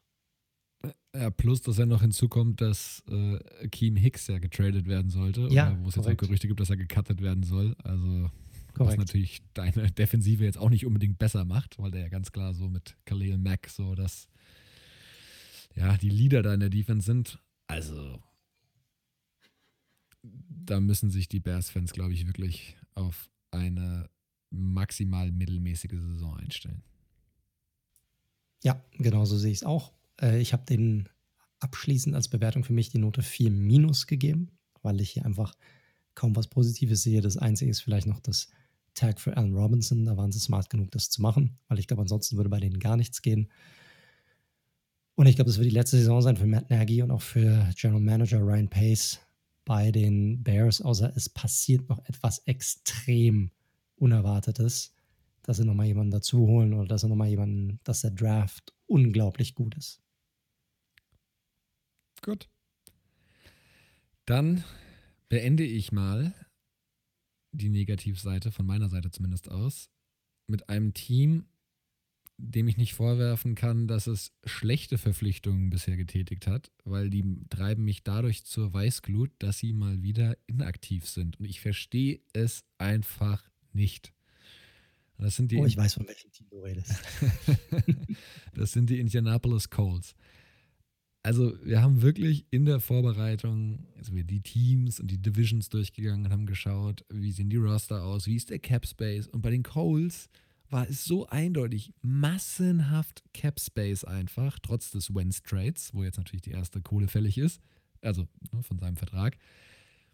Und sie hatten halt ganz klar definiert, definierte Needs. Wide Receiver nach dem äh, Retirement von Costanzo, Tackle und Safety könnte man was machen.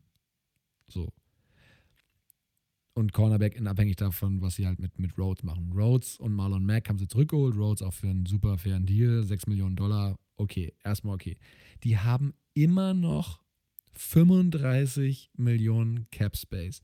Die besten Wide Receiver sind mittlerweile, wir hatten es angesprochen, vom Markt. Wer ist denn auf Wide Receiver wirklich noch da, der sie wirklich nach vorne bringt? T.Y. Hilton ist wahrscheinlich noch die beste Option. Okay, dann haben sie halt wieder T.Y. Hilton. Also sind sie wieder genauso wie letztes Jahr, nur halt mit Wentz statt Rivers, wo man Stand heute auch durchaus diskutieren kann, ob das ein Upgrade ist oder eher ein Downgrade. Im Moment würde ich eher sagen Downgrade. Und das macht mich einfach wahnsinnig. Also Wide Receiver Markt. Gerade ganz warm ums Herz, lieber Daniel, so wie du über Carson Wentz redest. ja. Also Wide Receiver Markt, wir haben es vorhin nur so am Rande gestreift, ist wahrscheinlich auch schwierig, weil die Wide Receiver Draft Klasse sehr stark wieder aussieht und da sehr viele, wie letztes Jahr muss man sagen, und da sehr viele äh, vielversprechende Talente dabei sind. Das wird sicherlich bei der angespannten Cap-Situation mit reingespielt haben. Aber liebe Colts, ihr seid wirklich meiner Meinung nach, je nachdem wie Wentz sich entwickelt, eigentlich im Titelfenster. Ihr müsst aggressiv in der Free Agency vorgehen. Und ich hätte mir so auch da, ne, in Kenny Golladay oder sonst wirklich einen klaren Receiver, der ein Upgrade da irgendwie bedeutet. Ja, sie haben Pittman. Ich verstehe es nicht. Da hätte man einfach was machen können. Auch, auch Tackle. Ich hast, hast du irgendwas gelesen, dass sie bei Williams irgendwie mit in der Verlosung drin waren? Egal. Nee, nichts. Das, ist, das hat mich auch gewundert. Ich meine, wir hatten es in der, Mark Ross hat es gesagt gehabt in unserem Interview, dass er, wo du ihn gefragt hast, hey, was, was könnte so ein Match made in heaven sein in der Free Agency? Und er hat gesagt, hey, Trent Williams zu den äh, Indianapolis Colts. Costanzo ist jetzt ist nicht mehr mit an Bord. Sie haben hier auf jeden Fall eine Position frei, wo sie was tun müssen, auf einer der wichtigsten Positionen in diesem Sport. Sie haben viel Cap Space. Sie hätten ihm hier echt einen Hammervertrag bieten können. Und es ist auch bitter nötig. Er, ja, er hat es angesprochen. Das ist ein Make it or break it hier für Carson Wentz. Titelfenster auf der einen Seite, aber dieser Quarterback, entweder funktioniert es jetzt oder der ist weg vom Fenster. Ja, und der ist eh schon mit seinem Kopf. Den haben sie in Philly, ne, ihr wisst schon, so, so ist das gelaufen. Der ist definitiv nicht mehr der, derselbe. Meiner Meinung nach war er noch nie so wirklich berauschend, weil er einfach nicht akkurat ist, aber trotzdem, der hat schon mal richtig gute Saisons gehabt. Und wann hatte er gute Saisons? Als er eine Hammer O-Line hatte in Philadelphia. Die Colts haben eine gute O-Line, aber die haben ihren Starting Left Tackle verloren. Sie brauchen hier jemanden. Das hätte echt gut gepasst. Deshalb bin ich da schon bei dir, dass sie da gerade mit dem Cap Space, der ihnen zur Verfügung steht, sich ein bisschen weiter aus dem Fenster lehnen können. Richtig. Und bei Waffen gehört natürlich das eine ist eine Absicherung über die O-Line und das andere ist natürlich auch ein klare, klares Upgrade auf Receiver, weil wie gesagt, mittlerweile muss man fast sagen, ist T.Y. Hilton wahrscheinlich das Beste, was sie noch irgendwie holen können von denen, die aktuell Free Agent sind. Ja, und das ist es irgendwie einfach nicht. Und nochmal, die Colts haben jetzt bisher nicht die, das, was sie gemacht haben, war nicht falsch. Und ich weiß auch, liebe Colts-Fans, dass das auch tatsächlich immer das Vorgehens, Vorgehensweise der Colts ist und von GM Ballard, den ich auch für einen sehr guten GM halte, by the way. Also, also auch, absolut. Ist ein super GM. Aber hier hat man so ein bisschen Angst vor der eigenen Courage, habe ich so das Gefühl, weil man darf jetzt auch nicht vergessen, jetzt haben sie noch ein paar günstige Verträge, aber du musst mit Quentin Nelson demnächst verlängern, du musst mit Darius Leonard auch bald verlängern. Ja, dann geht der Cap Space, auch wenn er steigt, natürlich wieder flöten. Deswegen verstehe ich nicht, jetzt in dieser besonderen Free Agency hättest du vielleicht auch wirklich, und da lag ja auch eine Chance drin, ne? Vielleicht dann doch ein, zwei Spielern irgendwie Verträge dann doch über drei Jahre geben, aber für ein angenehmes Durchschnittssalär, was dir auch in drei Jahren gar nicht wehtut. Ne? Und diese Chance haben sie bis jetzt komplett verpasst. Die besten, die großen Fische sind vom Markt. Und was jetzt da ist, wird sie meiner Meinung nach jetzt nicht wahnsinnig, wahnsinnig nach vorne katapultieren in den Contender-Kreis, obwohl sie letztes Jahr 11 und 5 waren. Also da bin ich einfach irgendwie ein bisschen enttäuscht, muss ich sagen. Ja, du hast doch schon einen echt guten Punkt, weil die sind im Grunde genommen einen richtig starken Left Tackle und vielleicht noch einen richtig guten Wide Receiver davon entfernt, in diese Top 5, Top 6 aufzusteigen, weil das Team haben sie dazu jetzt mal ungeachtet dessen, was man von Carson Wentz halt erhält, was ich von Carson Wentz halte.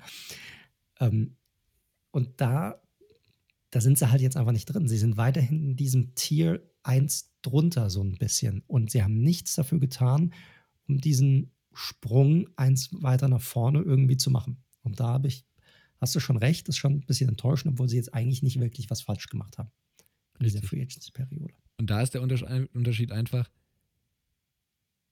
sie, auch wenn sie den Capspace noch haben, was sollen sie denn noch machen, dass es hier auf das nächste Level buxiert in der Free Agency? Also.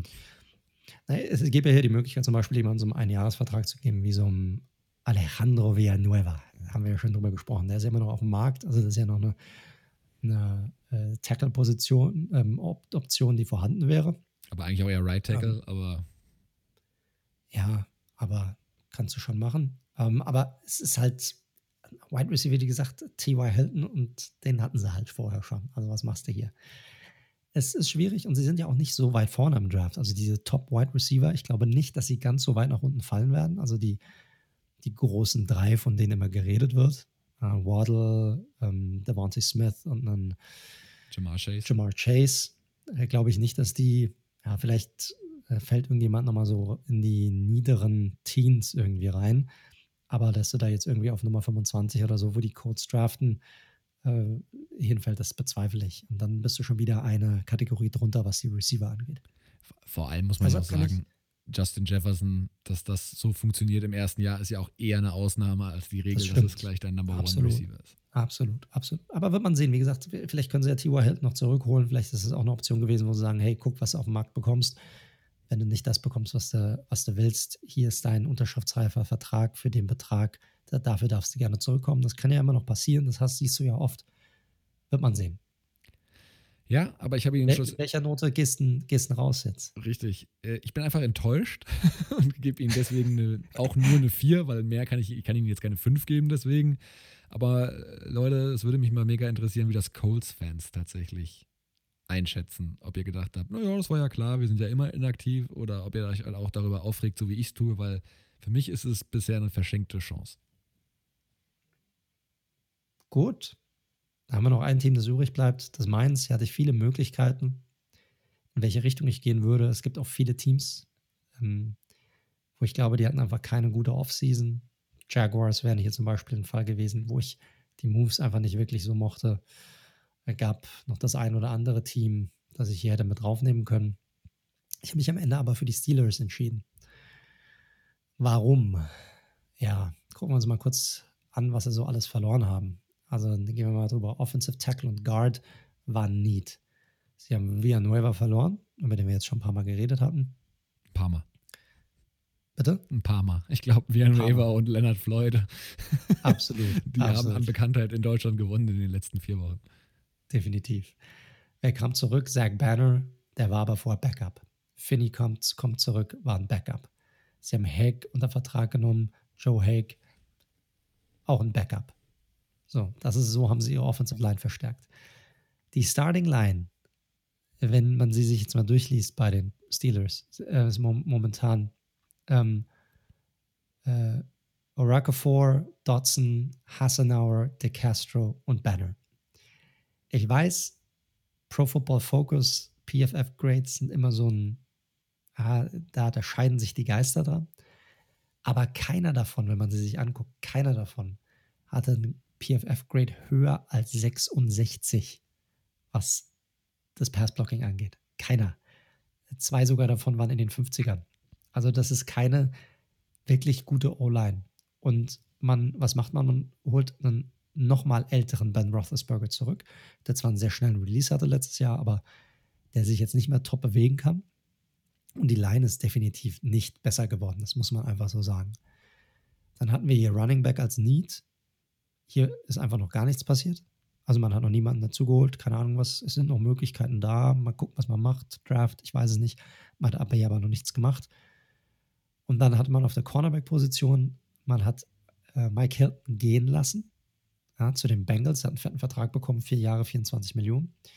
Und hat dafür gesagt, ähm, wir behalten äh, Sutton stattdessen. Der hat einen Zweijahresvertrag bekommen, Cameron Sutton, über 9 Millionen Dollar. Ist für mich auch kein guter Move, weil für mich Hilton klar der bessere Cornerback ist von den beiden. Jo. Ähm, und deshalb ja, klar, auch, auch die, die Steelers, man muss natürlich vorab sagen, sie hatten nicht viel Cap Space zur Verfügung. Das hatten wir schon thematisiert. Also viele große Moves gab es hier nicht. Auch äh, Big Ben musste seinen Vertrag auch komplett umstrukturieren, damit das irgendwie funktioniert für die Steelers. Aber trotzdem, für mich kein guter Move. Man hat jetzt, man hat es hinbekommen, dass man ähm, Juju zurückbekommt auf einen Einjahresvertrag. Das ist sicherlich okay, obwohl man auch so genügend Waffen hat, meiner Meinung nach, in der Offensive. Aber ansonsten ist hier nichts Großes dabei. Chris Wormley hat man resigned, Miles Kilbrew als Safety dazugeholt und Ray Ray McCloud als weiteren Wide Receiver. Das war's. Und deshalb, äh, im Grunde kommt man kein Need wirklich schließen. Man hat nun mit Edge Rusher, weil man Bud Dupree auch verloren hat, stattdessen ein weiteres Loch sozusagen im Roster dazu bekommen, das erstmal geschlossen werden soll. Hier hofft man sicherlich im Grunde darauf, dass sich High Smith deutlich weiterentwickeln wird. Äh, als Gegenüber von TJ Watt. Durfte ja auch starten für Dupree, als er verletzt war. Ansonsten gab es keine wirklichen Improvements. Und mein Hauptproblem hier ist vor allem auch, man hat keinen Cap Space. Das Team hat sich klar verschlechtert. Man hat auch letztes Jahr schon gesehen, welche Probleme das Team haben kann. Und man hat trotzdem gesagt, man macht ein weiteres Jahr mit Big Ben. Ich kann es auf der einen Seite irgendwie verstehen, dass man sagt, okay, es ist auch ein gewisser sentimentaler Wert dabei, man will ihm einen ordentlichen Abschluss geben und so weiter. Aber ich sehe nicht, wie dieses Team konkurrenzfähig sein soll nächstes Jahr. Also die werden sicherlich, die Division ist nicht schwach. Du hast die Browns, die hast du bei dir als Gewinner drin. Ich sehe die auch als Gewinner. Du hast die Ravens, die sicherlich eine, die sehe ich so, so in der Mitte momentan. Und sie haben sicherlich eine ordentliche Offseason bisher. Da fehlt halt der Wide Receiver einfach. Da fehlt der Wide Receiver, genau. Aber das kann ja passieren. Mal gucken, was mit Sammy Watkins passiert. Er sollte ja bei den Ravens vorbeischauen. Gab ja das Gerücht. Aber was ist mit den Steelers? Also, die haben sich bisher gar nicht verbessert. Gerade die O-Line, die so wichtig ist für einen Quarterback wie, wie Ben Roethlisberger. Ich finde, man verpasst hier, man probiert es hier irgendwie nochmal. Ich glaube aber, dass das schon vorab zum Scheitern verdammt ist und man hier die Chance verpasst, einen klaren Schnitt zu machen und zu sagen, okay, wir gehen komplett in eine andere Richtung, wir bauen den Roster ein bisschen um, wir verlassen uns nicht auf Big Ben und probieren es irgendwie mal anders aus, geben irgendeinem jüngeren Quarterback eine Chance, ähm, sich, sich hier zu beweisen, um das Team dann in der Zukunft weiter nach vorne zu bringen. Man hat zwar, nochmal kurz auf den Draft, man hat zwar acht Draft-Picks, aber darauf zu hoffen, dass hier alle einschlagen, ist auch totaler Quatsch. Ja, wenn hier drei, vier irgendwie contributen, dann wäre wär das schon viel. Deshalb haben die für mich auch eine 4 minus in der Offseason bisher. Okay, also ganz so extrem sehe ich es nicht. Ähm, ich gebe dir durchaus recht, dass sie kein besseres Roster haben als, als im vergangenen Jahr. Das ist so. Das war aufgrund der Vielzahl der, der Free Agents aber meiner Meinung nach auch ein Ding der Unmöglichkeit. Trotz des, der, des Umstrukturierens des Vertrags von, von Big Ben. Ich finde die Defensive, ich habe mir extra das auch nochmal aufgemacht, die ist immer nochmal trotz des Abgangs von Dupree wirklich sieht auf dem Papier sehr, sehr gut aus. Ähm, ich glaube, da werden sie immer noch gut sein. Äh, ich gebe Ihnen natürlich vollkommen recht, dass O-Line eine absolute Baustelle ist. Und da müssen sie halt schauen. Es gibt ja noch so solide Tackles, die noch auf dem, auf dem Free Agency Markt rumschwimmen plus vielleicht Draft, ob sie da halt irgendwie noch was hinbekommen können. Ich könnte mir auch tatsächlich vorstellen, ob Running Back, also der Running Back macht mir halt einfach keine Sorgen. Da findest du jemanden auf dem Niveau von James Conner, der für mich ein absolut durchschnittlicher Running Back ist. Vielleicht ist es sogar James Conner selbst und der hat ja auch noch kein neues Team, dass der vielleicht nochmal für zwei Millionen irgendwie unterschreibt. Don't know. Also, ich bin vollkommen bei dir. Ich sehe sie auch schwächer als die Browns und schwächer als die Ravens im nächsten Jahr. Ich sehe aber das noch nicht komplett einstürzen im nächsten Jahr. Ich glaube einfach nur, es wird kein Top-Team werden. Haben sich in der Free Agency verbessert? Nein, haben sie nicht. Ich würde es aber technisch nicht ganz so extrem ansiedeln, sondern ein bisschen aufgrund der begrenzten Möglichkeiten eher so bei einer 3 minus, sowas in dem Drum. Also ja, es, ist nicht, so. Es ist so ein bisschen wie bei dir und den Colts. Ne? Also das eine ist eine verpasste Chance, wirklich diesen nächsten Schritt zu gehen, um, um dieses Super Bowl-Fenster zu nutzen. Und hier ist es für mich eher so eine Sache, so, okay, es ist eine verpasste Chance, einen klaren Schnitt zu machen, weil ich sehe nicht, wie sie mit diesem Team ein Playoff-Team sein sollen. Also die waren letztes Jahr, haben sie ja auch schon. Siehst du hier irgendwie elf Siege? Ich sehe es nicht. Elf Siege ist natürlich, äh, war letztes Jahr auch sehr sportlich. Äh, das ist, also es war natürlich ein sehr tightes Rennen. Ähm, ich müsste jetzt mal durchgehen im Kopf, irgendwie, wenn ich eher in den Playoffs sehe nächstes Jahr. Aber klar, ich, nein, ich glaube nicht, dass sie nächstes Jahr den Rekord von diesem Jahr, wo sie ja zwölf Siege waren, glaube ich, wiederholen werden. Das auf keinen Fall. Ich traue ihnen Stand jetzt, wir sind ja sehr, sehr früh, aber schon so eine 10-Siege-Saison zu, einfach aufgrund der starken Defense und weil ich Mike Tomlin auch für einen sehr guten Headcoach halte. Äh, was Matt Canada da mit der Offense macht, mit Big Ben zusammen und den drei durchaus ja fähigen Receivern ähm, und mit Eric Ebron auch keinen ganz schlechten Tight müssen wir sehen, kann ich jetzt noch nicht einschätzen. Aber wie gesagt, schlechter als letztes Jahr, safe, das war aber zu erwarten. Aber nicht, ich sehe es nicht ganz so desaströs. Gut.